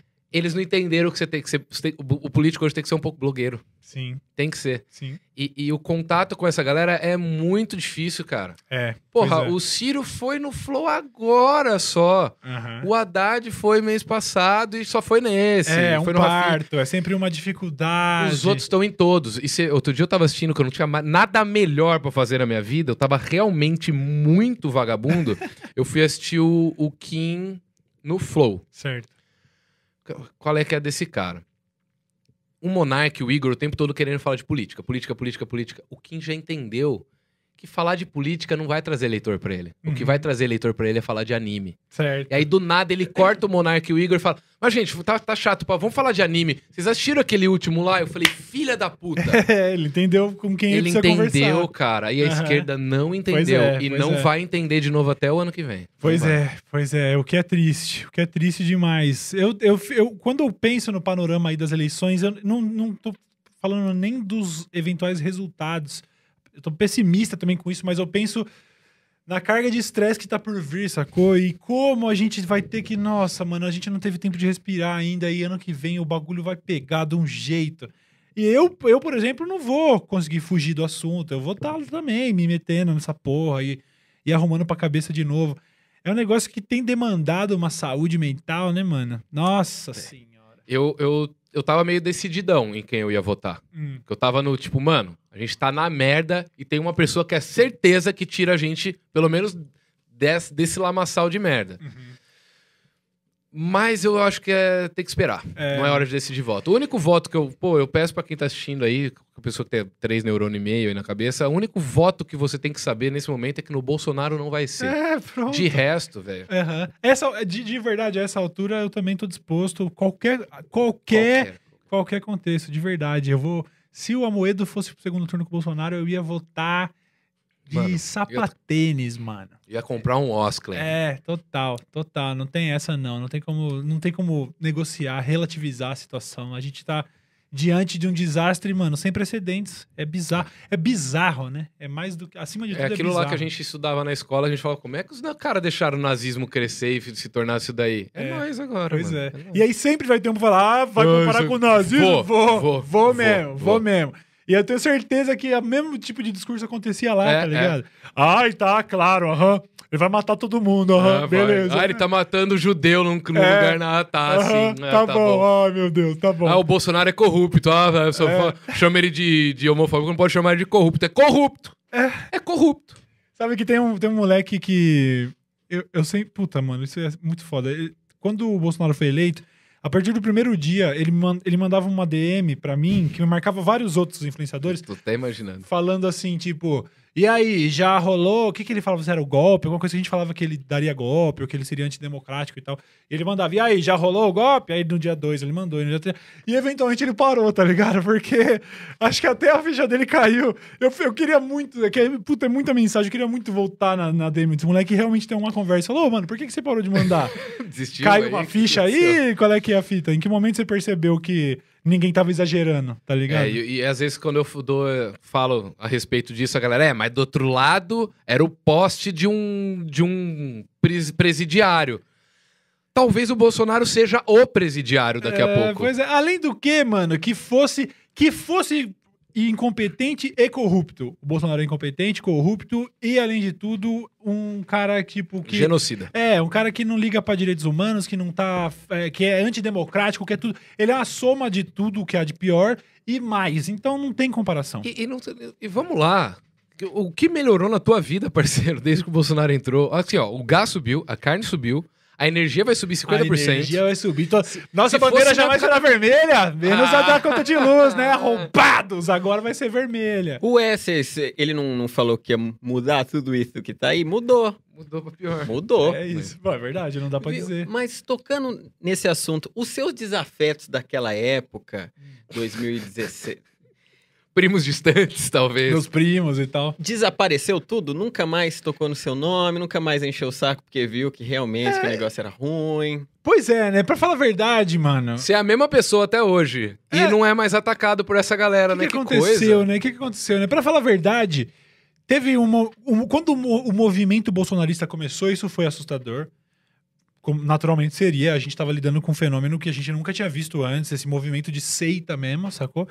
Mas perdeu força, perdeu significado, perdeu efetividade de, de, de me fazer qualquer coisa há muito tempo. Então, pra falar a verdade, eu não sei. O Nando Moura, por exemplo, não sei por onde anda, o que tá fazendo, mas eu já não sabia. Quando ainda tinha contexto, quando ainda ele tava falando, eu já não tava mais de Uhum. olho. Então agora, mano, eu não faço a menor ideia mesmo. Mesmo. Se minha vida dependesse de falar qualquer coisa que eu sei que ele fez nos últimos meses, não sei. Não, não vejo, não busco, tá ligado? Então, Imagina quem comprou o curso Mestres do Capitalismo. Meu Deus do céu. Ah, os mestres do capitalismo estavam processando Ilha de Barbados, mano, por causa de comentários feitos a respeito do curso. Mentira, não, retiro o que eu disse. aqui, eu, eu só tenho dinheiro pra pagar um advogado. Só. Eu, não- eu sou mágico, gente. Ah, mas, mas foi por conta do vídeo do Rafinha? Eu não lembro exatamente nem qual é o contexto. Eu sei que esse vídeo já saiu do ar, até porque todos saíram depois do caso com o PC e tal.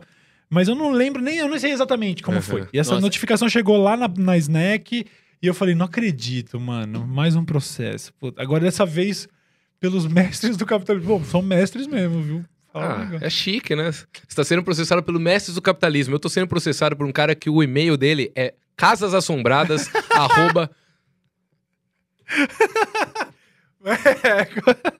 Eu até falei que se o juiz vai pegar o processo na mão e vai começar a ler, na terceira linha tá o e-mail do cara. Esse aqui que tá processando você? Meu advogado hoje vai mandar um zap hoje à noite me xingando. Cara, você, é- tá dando, você tá dando munição. Ele adicionou mais 100 páginas ao processo há umas duas semanas atrás, só de print meu do Twitter. Eu eu eu falando que se o. Que se o, alguma coisa assim, se o Spook me provasse que era paranormal, eu dava o culpa pro Monark. Imagina o juiz lendo isso, velho. É isso que eu ia falar. Pelo menos esses momentos você vai poder guardar pra sempre. Porque eu, eu, por exemplo, o Silas Malafaia, ele foi pra Jundiaí com dois seguranças. Eu pensei, mano, que isso? Eu me senti muito bem, assim, porra, Uhum. eu sou perigosaço, caralho. Eu xinguei ele no vídeo. E aí você vê o momento em que o advogado dele fala assim: é, por que, que você falou pro Silas ir procurar uma rola?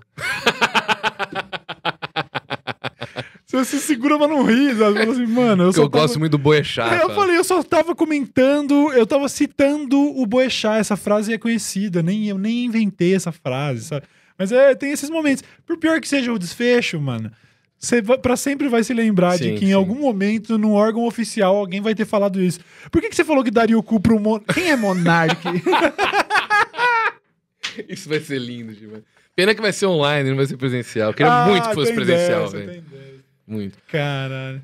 Vem aqui ler a. a, a- Ah. ele, ele, ele escreve contos. Eu, eu, eu escrevo fix, Fix, sabe? fix. Certo. Você tá falando do Nando Moura aí, não sei o que, não sei o que. Aham. Não, vai, vem aqui que eu preciso ir no banheiro. Faz, faz Ah, você vai gente. mijar? Vai lá, vai lá. Ah, eu Ah, vou. beleza.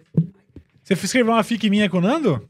Não deve ter. Eu, su- eu chuto que não deve ter sido a primeira. Será que alguém já, alguém já deve ter feito uma porra dessa? Ah, a internet tá aí, né? Não, mas eu tô curioso, eu nunca li nenhuma.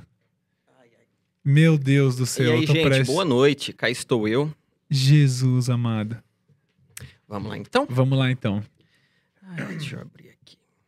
Eu vou ficar aqui embaixo assim por causa de eu ficar excitado e não aparecer. Ah, tá. Mas eu Vai. acho que é uma coisa que tem mais carga de drama que sexual. Ah, legal, legal, legal. Vamos lá, então. Cauê Moura estava em sua casa praticando seus gritos desmedidos que seu público costuma ver em seus vídeos quando sua campanha tocou. Ele logo imaginou que pudesse ser alguém reclamando daquele bombardeio de gritos, pois quando percebeu, estava até sem camisa batendo contra os próprios mamilos com um mata-moscas. Logo, concluiu que havia se empolgado um pouco. Chovia muito naquele dia, o que para Cauê era outro agravante, pois se alguém se prestou a tocar sua campanha para reclamar, mesmo que tomasse chuva durante o processo, era porque ele realmente havia passado do ponto. Quando o Cauê abriu a porta, pronto para pedir desculpas, tomou um baita susto. Nando Moura estava ali, encharcado, encharcando seu capacho e com um olhar de poucos amigos. Cauê falou: Nando Moura, o que você está fazendo aqui? Finalmente te encontrei, maconhoura. Me custou tempo e paciência, mas te encontrei. Cara, eu não sou de briga. Você me viu, você viu que eu não briguei com o latino no pânico. Me deixa em paz. Fácil falar isso quando eu estou na sua frente, né, maconhora? Cauê se exaltou e respondeu: Olha, meu irmão, eu não sou de briga, mas não recuso, não. Quer vir pra porrada? Eu vou adorar te esfolar vivo, seu mascote de motoclube. Cai dentro. Nesse momento, uma lágrima solitária correu pelo rosto de Nando Moura. Mas deu pra ver, ele tava molhado de chuva. Não, então, mas eu vou, vou complementar aqui. certo. Ele estava todo molhado, mas Cauê soube reconhecer aquela lágrima. Caralho. Nando Moura levantou as mãos e tocou no rosto de seu xará. Mas Cauê logo se afastou. Que porra é essa, Nando Moura? Eu só quero minha paz, maconhora. Só isso. Que paz, meu irmão? O que você tá querendo aqui? Você nunca desconfiou, né? Mano, que porra é essa? Esses anos todos pra chamar sua atenção e você só queria saber do porquê e do bostos. Mas pra mim você nunca olhou. Eu vou chamar a polícia. Fala o que você quer. Eu. Eu quero que você me dê um beijo em mim na minha boquinha.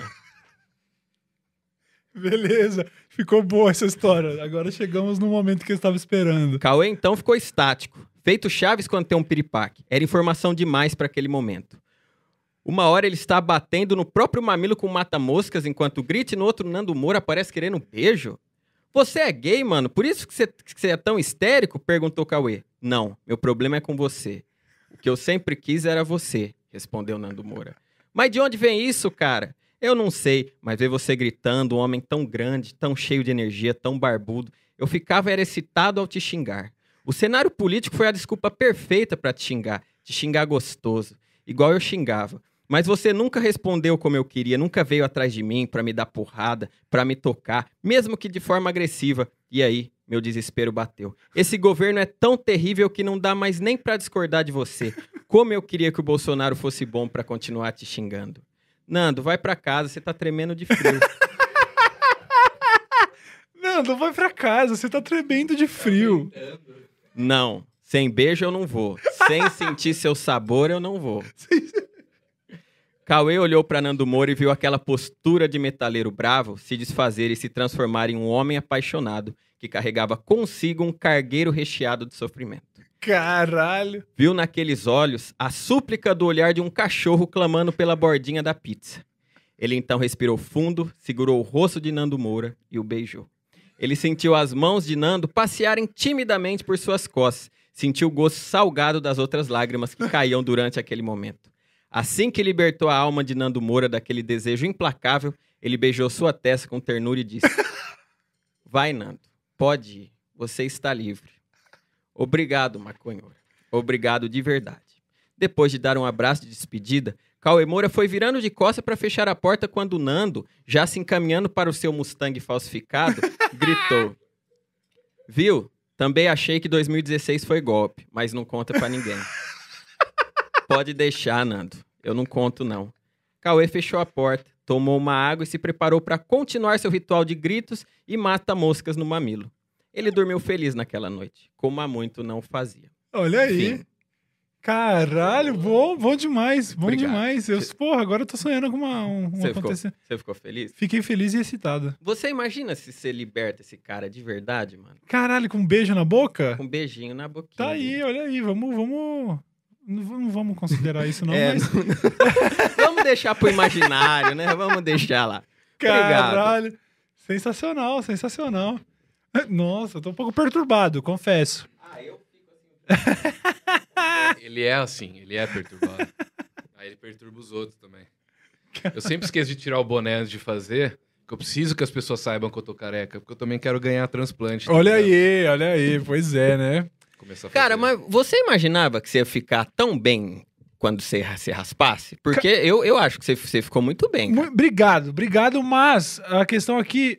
Primeiro que eu tô achando que você quer me beijar e beleza. Não, não, tudo não. bem, não tem problema. É, ele tem um histórico defante aí. Não, né? legal, legal. Eu, eu gosto do lance de ficar careca, mas quando você. Quando é opcional, né? O problema é ter que ficar É, careca. é, Aí é, é, é. um pouco chato, sacou? Eu não ligo de ficar careca, inclusive eu raspei a cabeça careca dezenas de vezes ao longo da vida. Mas quando passa a ser a única opção possível, pô, é um pouco deprê, entendeu? Mas qualquer hora dessa eu vou. Eu não sei se eu vou botar cabelo, mas qualquer hora dessa eu acho que eu vou acabar me rendendo. Ah, eu tô. Eu gosto de ter cabelo. Eu sempre fui cabeludo na Uhum. infância. E aí agora eu não posso mais ser. E, porra, mano. Não, ainda tem cabelo pra caralho, pô. Ó. Ah, mas isso daí é. Então, faz parte, né? Faz parte. Alô, ô. Você mesmo aí que faz. Pessoal da Turquia aí, ó. O pessoal que tá levando os outros pra Turquia, tá Não, rolando. nem precisa mais pra Turquia agora. Tá rolando, sim, mas é que o lance da Turquia é que tem toda a experiência, né? O turismo, Ah. fumar cigarro dentro do restaurante, que pode Putz, fumar em é- lugares isso é bom, fechados. Isso é bom. Tem toda a experiência. Dizem, inclusive, que Nasce mais cabelo. estão fretando o avião de careca pra ir pra Turquia. Já virou. Vambora. Que nem o pessoal vai pra Tailândia pra fazer a cirurgia de, é, de troca de sexo. de- Não sei nem se é o termo é troca de sexo, mas enfim. Cirurgia é, desse gênero. E aí a Turquia é o do cabelo. Tem alguns países. O Brasil, turismo sexual. E aí por aí vai. É cada país que sua. Mas é top. Nós é top demais. Cara, eu ia te perguntar uma coisa, agora eu esqueci. Então eu vou pra uma outra pergunta, Tranquilo. depois eu lembro. A gente tava falando de política antes de eu levantar. Uhum. É... Você tá feliz com os candidatos que a gente tem? Sabe por que que eu faço essa pergunta? Hum. Porque toda vez que eu falo, ah, não é o Bolsonaro, é quem? Ah, tem o Lula, tem o Ciro, tem o Almoedo. Nenhum serve pra galera. Eles Uhum. querem a terceira via, já apresentaram várias terceiras vias e nenhuma serve. Por quê? Porque no fundo o cara quer votar no Bolsonaro. É, se pá, né? Eu acho que sim. No, no fundo, eu acho que a coisa ficou absurda demais, então a galera não tem. Muita gente não tem mais coragem. No fundo, o cara até queria, e até Uhum. simpatiza com o cara, sabe? Eu, eu fico meio fudido da minha cabeça de ver, assim, o tanto de gente que eu sei que votou nele e que já For o tomou a vacina em. Miami. É. E, mas que tá nessa, estou indignado, mas exatamente. Não, se tiver que escolher entre o PT que destruiu minha vida, eu voto de novo nesse, nesse desgraçado. É, feliz, cara. Eu, eu acho que a melhor das hipóteses aqui seria ele não ser reeleito. É. E, de verdade, para tentar reparar o estrago que ele fez, eu acho que ia ser tarefa difícil até para mais experiente ali e tal. Eu não. Eu também não queria.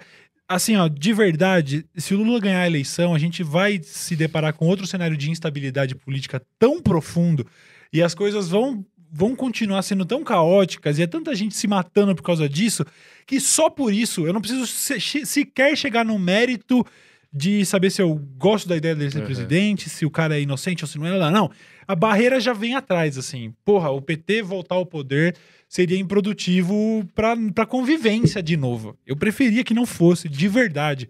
Meu candidato de primeiro turno nunca foi, tá ligado? O PT, na- nas últimas eleições, eu votei no Boulos no primeiro turno. Nas eleições passadas, eu votei no Eduardo Jorge, que desde então mudou muito, mas pra época me fazia total sentido.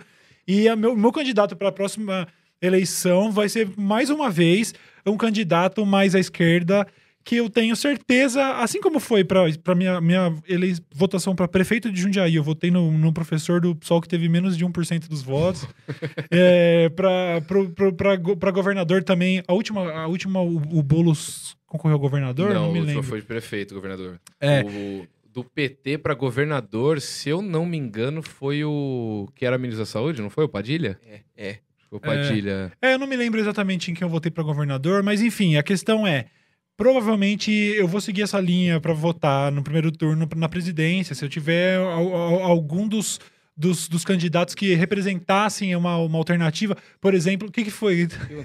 Não, então, nós estamos checando na. Ah, tá. Não, não, ah, eu tranquilo, achei que tranquilo. vocês estavam com dor de cabeça. sei lá. É, por exemplo, eu não sei, eu não sei, eu não, não, não- nem, citar nomes aqui, a gente não sabe o dia de amanhã e o que, que vai virar vai virar conteúdo pra envelhecer mal. Uhum. Mas é, eu tô disposto a votar em qualquer pessoa contra o Bolsonaro no segundo Sim. turno, literalmente qualquer um deles, só pra resgatar um pouquinho da esperança de ter um presidente que respeita a democracia. Sim. E aí depois conserta. E aí, quem sabe daqui quatro anos, cinco, seis anos, a gente Já que vocês conserta. botaram esse merda na presidência, a gente vai ter que tirar ele e não vai conseguir colocar alguém Pois é. tão pois é. top assim. Eu, de, qualquer forma, mano, eu não vejo, eu não vejo com otimismo nenhum a ideia de, pô, o Lula tá vindo aí. Puta, mano, só a instabilidade que isso vai gerar. E outra, ele só tá vindo aí porque nós estamos muito na merda. É. Senão ele ia estar aposentadinho, quietinho na deira. Pois é, então, não, cara, não.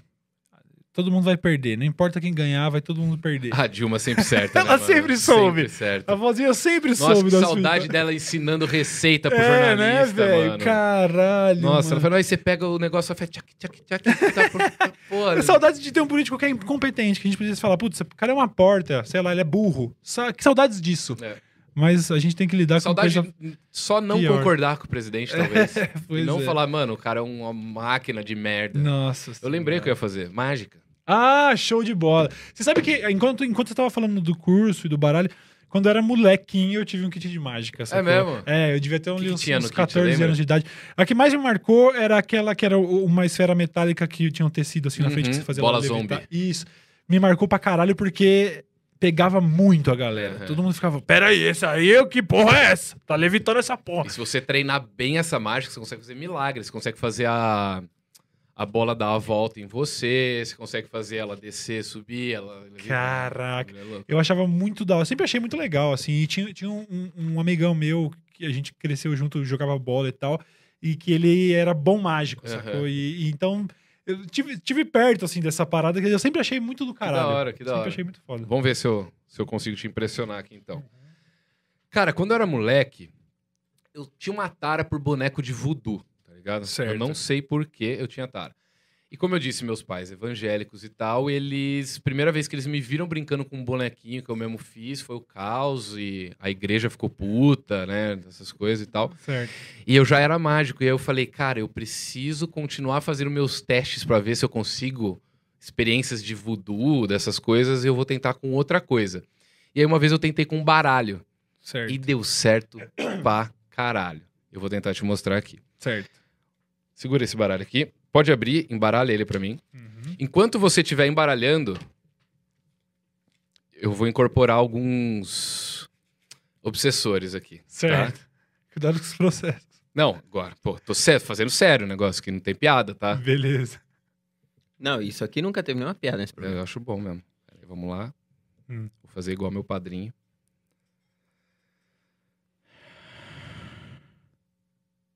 Já veio, já.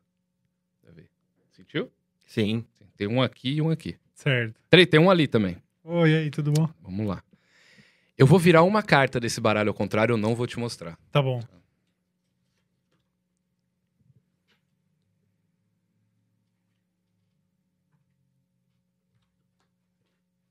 E esse baralho vai ficar em cima da mesa o tempo todo com uma carta virada. Certo. Eu quero que você faça a mesma coisa. Você pode trocar três vezes, Tá. tá? Só que eu não quero que você veja a carta. Vira o baralho todo pra cima. Isso. Certo. Não, como é que a gente vai fazer pra você não ver essa carta? já sei, já sei. O baralho vira pra baixo. Abre ele na mesa. Por quê? Eu poderia virar pra você agora e falar: Cauê, me fala uma carta.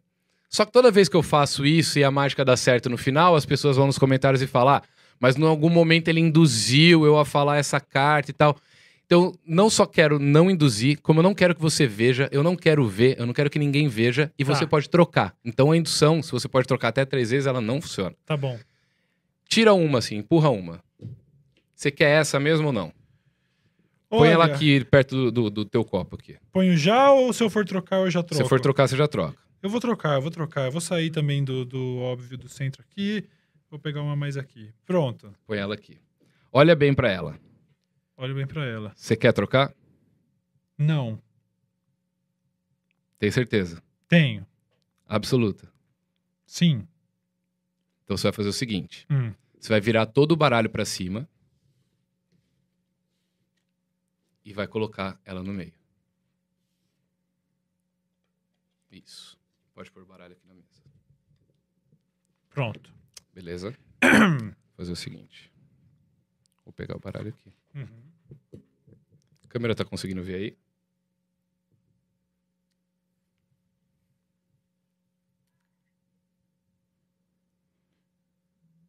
Eu não sei qual é a sua carta, lembra disso, tá? Certo. Gente, aqui.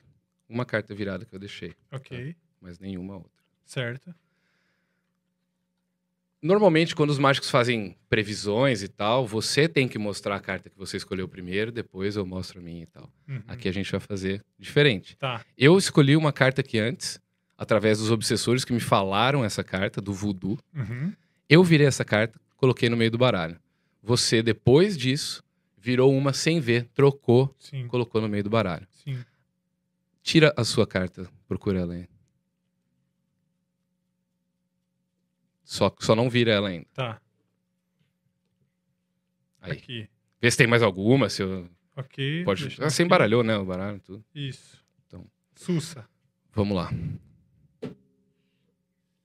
10 de copas. 10 de... Errei! Errei a mágica! Ah, mas não dá pra dar um, um crédito por ter sido 10? Não, não dá, eu tenho que acertar. Ah, vamos mas tentar eu- fazer de novo? Eu Vou por ter que fazer mim? de novo. Vou ter que Vamos, fazer de novo. vamos, vamos. Ter que fazer de Eu, novo. ah, eu tava impressionado o suficiente de ter sido um Ah, 10. obsessor maldito, velho. Obsessor não. É, você ficou falando dele aí, ó. Tá vendo? Deixa eu, deixa eu incorporar melhor isso aqui, peraí. Agora foi. Aqui. Agora vai. Tá. Galera no chat deve estar adorando isso. Nossa. E você vai fazer corte disso amanhã me fudendo também. Aí esse corte vai bombar, obviamente. Tomara, né? E aí, que, Descarta essa merda aí, não vou molhar. Tá. Abre o baralho na mesa de novo. Empurra a carta que você quiser. Aqui. Isso. Quer trocar ou essa mesmo? Vou fazer uma troca, beleza. Vou voltar ela pra cá e vou lá pro outro canto. Aqui. Tá bom. Quer trocar? Beleza, não, vou manter. A minha previsão, Cauê, Hum, você não quer trocar mesmo. Sabe por quê? certo. Ah, Que a minha previsão, ela foi um pouco adiantada. ah, Porque eu não previ a carta que você ia escolher na anterior. certo. Agora você escolheu 10 de copas. Você tá zoando. Nem fudendo. O mágico nunca erra. Posso olhar e Finge se que isso é é. um 10 de copas? Nem fudendo. Ah, saca, beleza. Aí eu curti. Aí eu paguei pau. Que, que merda é essa, mano? Que isso? Vocês estavam me achando um merda, né? Vocês estavam me achando um merda, né? Caralho, mano. Olha. Eu li, Vê, vê, pô. vê- vê se a carta é tudo. Não, tudo certo, tudo certo. Eu, porra, eu não me considero que fui induzido, não. Você é realmente bom nisso. Meus parabéns. Puta que pariu. E eu Botei perguntei se queria trocar, não trocou, hein? É verdade. Graças a Deus. É verdade. Vamos pras perguntas? Vamos. Vamos. Mas Foda, olha, foda, olha, foda. ô Felipe, queria te parabenizar, hein? Você pegou todo mundo. Até eu. Nesse- Até eu caí nessa. você- Tá. Isso é, isso, isso é, isso é competência.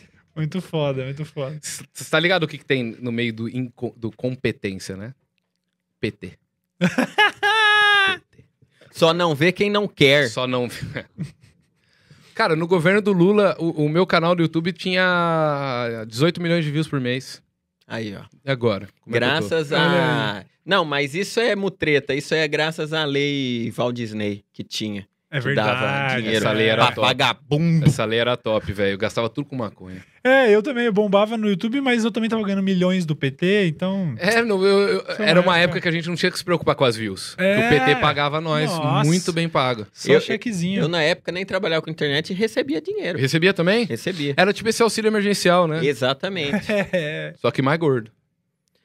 Mas Vamos lá? Vamos lá.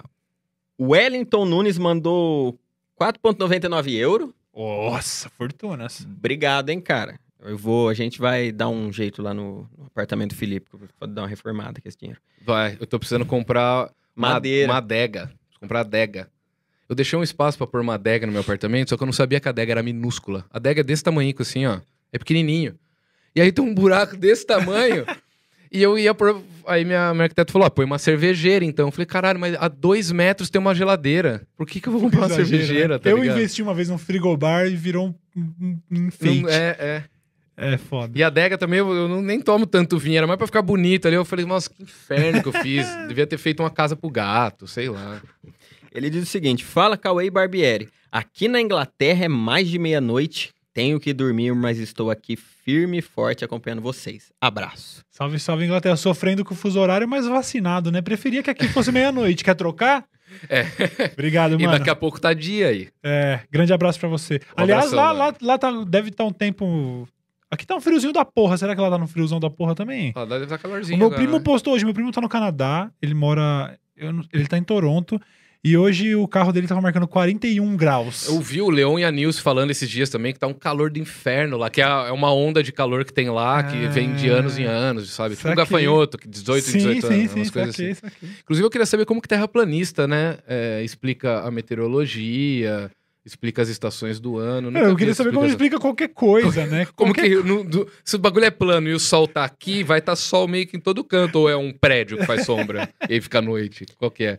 Eu A queria, pirâmide? eu queria uma explicação dele pra ver como ele socializa com outras pessoas. porque- Não, mas os a minha teoria de terraplanista é que o cara se torna terraplanista Porque ele não se socializa. para socializar, Isso, pra poder porque ele encontra grupo, outros né? doidos igual ele. O bolsonarista hoje é a mesma coisa. Aham. O cara é renegado por todo mundo que tem cinco neurônios na cabeça, que consegue pensar e formular uma ideia. Sim. Aí essas pessoas não são atraentes pra ele. Ele não é atraente pra essas pessoas. Então ele precisa ir pro bloco dos doidos, do, do, do- dos débil mental, pra conseguir ter amigo. Exatamente. Entendeu? É onde ele consegue encontrar alguma identidade, mano. Exatamente. É foda, né? Ele vê assim, ele, mano, foda socializar com esse pessoal que come de garfo e faca aí.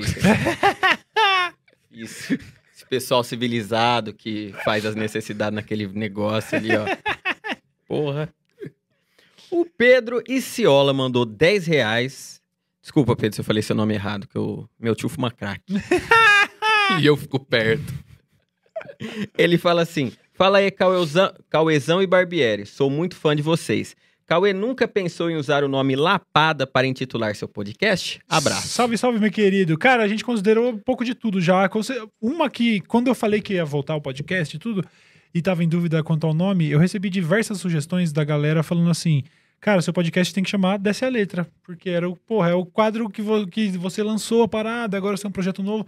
Bacana, considerei. Considerei retomar o nome do Poucas, considerei. O do Lapada não, não cheguei a pensar, não. Eu cheguei a trazer, eh, a considerar trazer alguns elementos dali, a parada dos joguinhos, as mas tá tudo tão em aberto ainda que é difícil de. Você não de- decidiu o nome ainda, não nada. decidi nada. O dessa cara. letra eu confesso que eu achei legal. É, eu tô, eu, ser- é o que, eu tô mais inclinado a isso. É, ia eu ser um apelo inclinado. legal pra fã antigo que talvez Sim. tinha esquecido, parou É. de acompanhar. Eu acho que é autoexplicativo, É auto- sacou? é. Ah, é um podcast do Cauê, óbvio. Tipo, é legal, bacana. Mas Muito não tá foda. definido ainda, não. Mas tá, tá- a tendência é ir por esse caminho aí. Muito foda. O importante é que você deu uma boa ideia, Pedro. Parabéns. Boa, Pedro. Parabéns, Valeu, Pedro. mano. E o Thiago Peter, desculpa, Thiago, novamente, se eu falei seu sobrenome errado, você sabe o que acontece na minha família.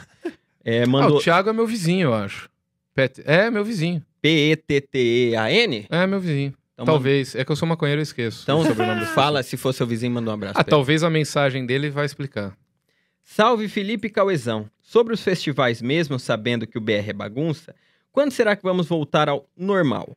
Trombei o Cauê no Lula do Kendrick, Ah, saudades de um Lula, Rock in Rio e afins. É, É. ele mesmo, é ele mesmo, é ele mesmo. Grande abraço, meu truta. Pois é, eu, eu de verdade tô otimista quanto ao ano que vem, cara. Também. Acho que ah, é, o- os Estados Unidos estava ali completamente descontrolado e quando meteu vacina na galera, Verdade. despencou o bagulho.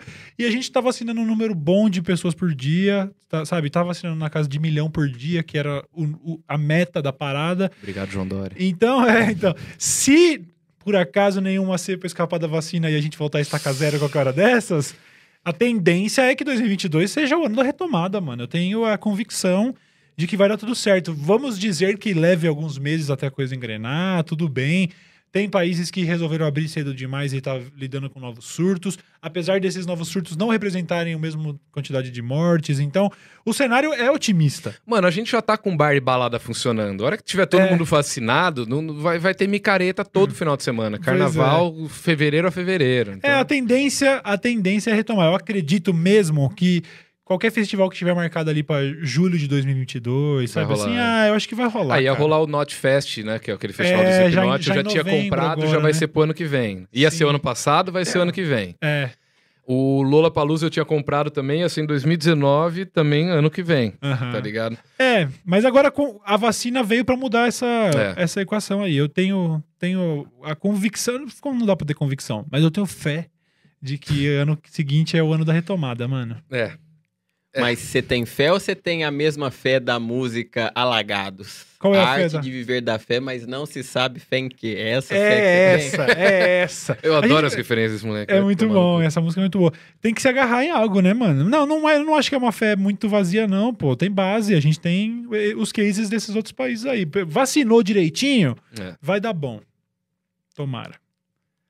É isso? É, isso. Foi- Vocês foi- estão pobres, o Paulo Guedes, dá emprego pros caras, pelo amor de Deus. Não, Esse é que... auxílio emergencial aí, rapaziada. Vamos gastar Não, essa não porra. é que o- os caras estão em casa. Se tivesse no mercado e encontrasse Paulo Guedes, eles iam. É, Eles iam agradecer, Agradecer. é verdade. Obrigado, Paulo Guedes. Pô, fodão. fodão. Cauizão, obrigado, mano. Pô, Valeu eu que muito por ter agradeço, vindo. mano. Muito Eu que feliz. agradeço. Desejo sorte nas novas, nas novas empreitadas Obrigado. aí, e mano. quando mudar, se, se rolar da gente ir lá mostrar a tua casa. Vamos nessa. Demorou? Do caralho. Hora, vamos hora. nessa, Fechou, vamos então. nessa. Obrigado, rapaziada. É nóis. Valeu, gente. Obrigado aí, Johnny, o Will que tá na outra sala, meu querido Zero Bens. Eu que agradeço. Obrigado, Cauê. E quando seu tio estiver fumando crack, o que você tem que fazer? Quando Chama- eu chamar nós. crack. Ah, chamar vocês. Isso aí. Muito É obrigado. isso mesmo. Nossa, não quero nem ver depois. Eu falo as coisas, depois eu me arrependo. Aí vai uns negros no no Twitter encher o saco. Eu- Aí eu falo assim, no final eu falo assim, já cortou? Não? Só terminar essa então. Sempre que eu dou uma opinião e aí vem muita gente da... Eu falo, por que que eu fui abrir minha Nossa. boca, velho? Eu tô lendo um livro agora que é, é- é antigo, é de 1930. É eu acho, um dos primeiros autoajuda, talvez, sei lá. Uhum. Que é de como fazer amigos e conquistar pessoas, sei, sabe? sei, sei. A- a- o título eu acho uma bosta. Mas ele tá falando sobre, mano, às vezes fica quieto. Aham. E eu, tipo, porra, mano. É muito legal É saber que você escapou de um vacilo, né? Você fala assim, hum, eu ia ter tweetado sobre isso, e olha só como foi bom não Obrigado, ter feito livro, isso, por né? ter me mandado calar a boca. Nossa senhora. Uma vez, só pra finalizar, uma vez eu ia pra uma festa fantasia vestido. Sempre pilharam na brincadeira de terrorista por causa da barba. Eu ia me vestir de terrorista. Foi, o- Naquela época que deu merda. foi na noite do tiroteio lá do, do, do Bataclan na França. Nossa. E como eu, go- como eu gosto da ideia de não ter feito, às vezes só, só não fazer. Ia dar uma merda. Porque teve gente que depois fez É, e foi exatamente. cancelado. Então, o- o- às vezes o valor que tem o silêncio, né? Eu, em 2010, fui numa festa fantasia de Serginho do Big Brother. Sim. Meu cabelo era curtinho, eu fiz chapinha, coloquei, coloquei uma fitinha aqui assim e uma camiseta do São Paulo. Puta, essas e coisas envelhecem. aqui assim. Essas coisas envelhecem mal, shortinho. né? Aham. Olha, o Felipe, antes do papo terminar, a gente esqueceu da cerejinha do bolo. Nossa, é né? verdade, o abacacém. O que, que é o abacacém? O abacacém? Ah, tá. O que é o abacacém? O abacacém, quando a gente chegar em 100 mil inscritos, a gente vai sortear ele. O que, que tem aqui dentro? Cartas de baralho de todo mundo que veio aqui. Puta, foda. Todo mundo assinou uma carta, escolhe a carta que você Foda. quiser, assina a face dela, Hoje é hashtag 20, né? hashtag 20. Por 3 você não veio no dia 17. E segue o canal de Ai. cortes, tá na descrição, que assim, se esse canal tá morrendo, o canal de cortes, ele tá tipo Não, já, assim, já tá em decomposição. já tá em decomposição. Tá Eu assino Mas aqui. isso, isso, isso. Aqui. E você- só você pode salvar o nosso canal de cortes. Então vai lá, se inscreve e assiste dois vídeos, assim. Pega os mais curtinhos, assim, só pro YouTube falar, olha, tem gente aqui ainda, tá ligado? Bo- É verdade, dá uma força. For- fortaleça a galera que você curte, sacou? É, mano, senão vai acabar. Às vezes, às vezes você para e pensa, ô, cadê o cara lá? Pô, se É. você tivesse engajado, seu arroupado, o negócio tava lá No ainda. Twitter a galera fala pra mim, pô, nunca mais apareceu corte seu. Antigamente só aparecia corte seu. Tem que engajar, rapaziada. Deixa o like aí, se inscreve, ativa o sino. Põe, põe um hashtag 20 aí, que é o Ah, episódio 20. Hashtag 20. O... Não tem outro remédio a não ser fazer um Criança Esperança chamado Canal Esperança. O Felipe Neto vai ser o Didi. Pega Põe- põe- isso pra você dar uma Eu- secadinha. Valeu. E, ô, tá na hora do Felipe Neto ir num podcast, né, mano? Passou Pois é. da hora já. Felipe. Neto, reserva, não, reserva aí, vamos no meu. Vamos É, no pô, puta certo. cagaço que ele tem de falar com os outros, velho. Pois Ninguém é. vai comer né? o cu dele, não. O, Fe- o- o Felipe, eu, eu entendo que ele tem muito a perder e tudo, mas acho legal mostrar um pouquinho o lado humano, Porra, né? vai, Ele no virou- do, vai no pó de pau e ganha o mítico, são dois Pronto, amores, é tá ligado? verdade. Acabou. Felipe, vamos aí, né, mano? Pelo amor de Deus. Pô, põe o título do corte. Felipe Neto vai no meu podcast. Pronto, Tá. é. Fe-. Fechou, Felipe Neto fechou o que vai no seu podcast? Quando começar? Vai ser o primeiro? É, ainda não, mas tá aí, ó. Tá aí o corte. Tá aí, eu, Tentei pegar ele. não. Galera, muito obrigado. Valeu, até a próxima. Tchau. Canal de corte da descrição. É nóis. E a... ah. Eu ia falar.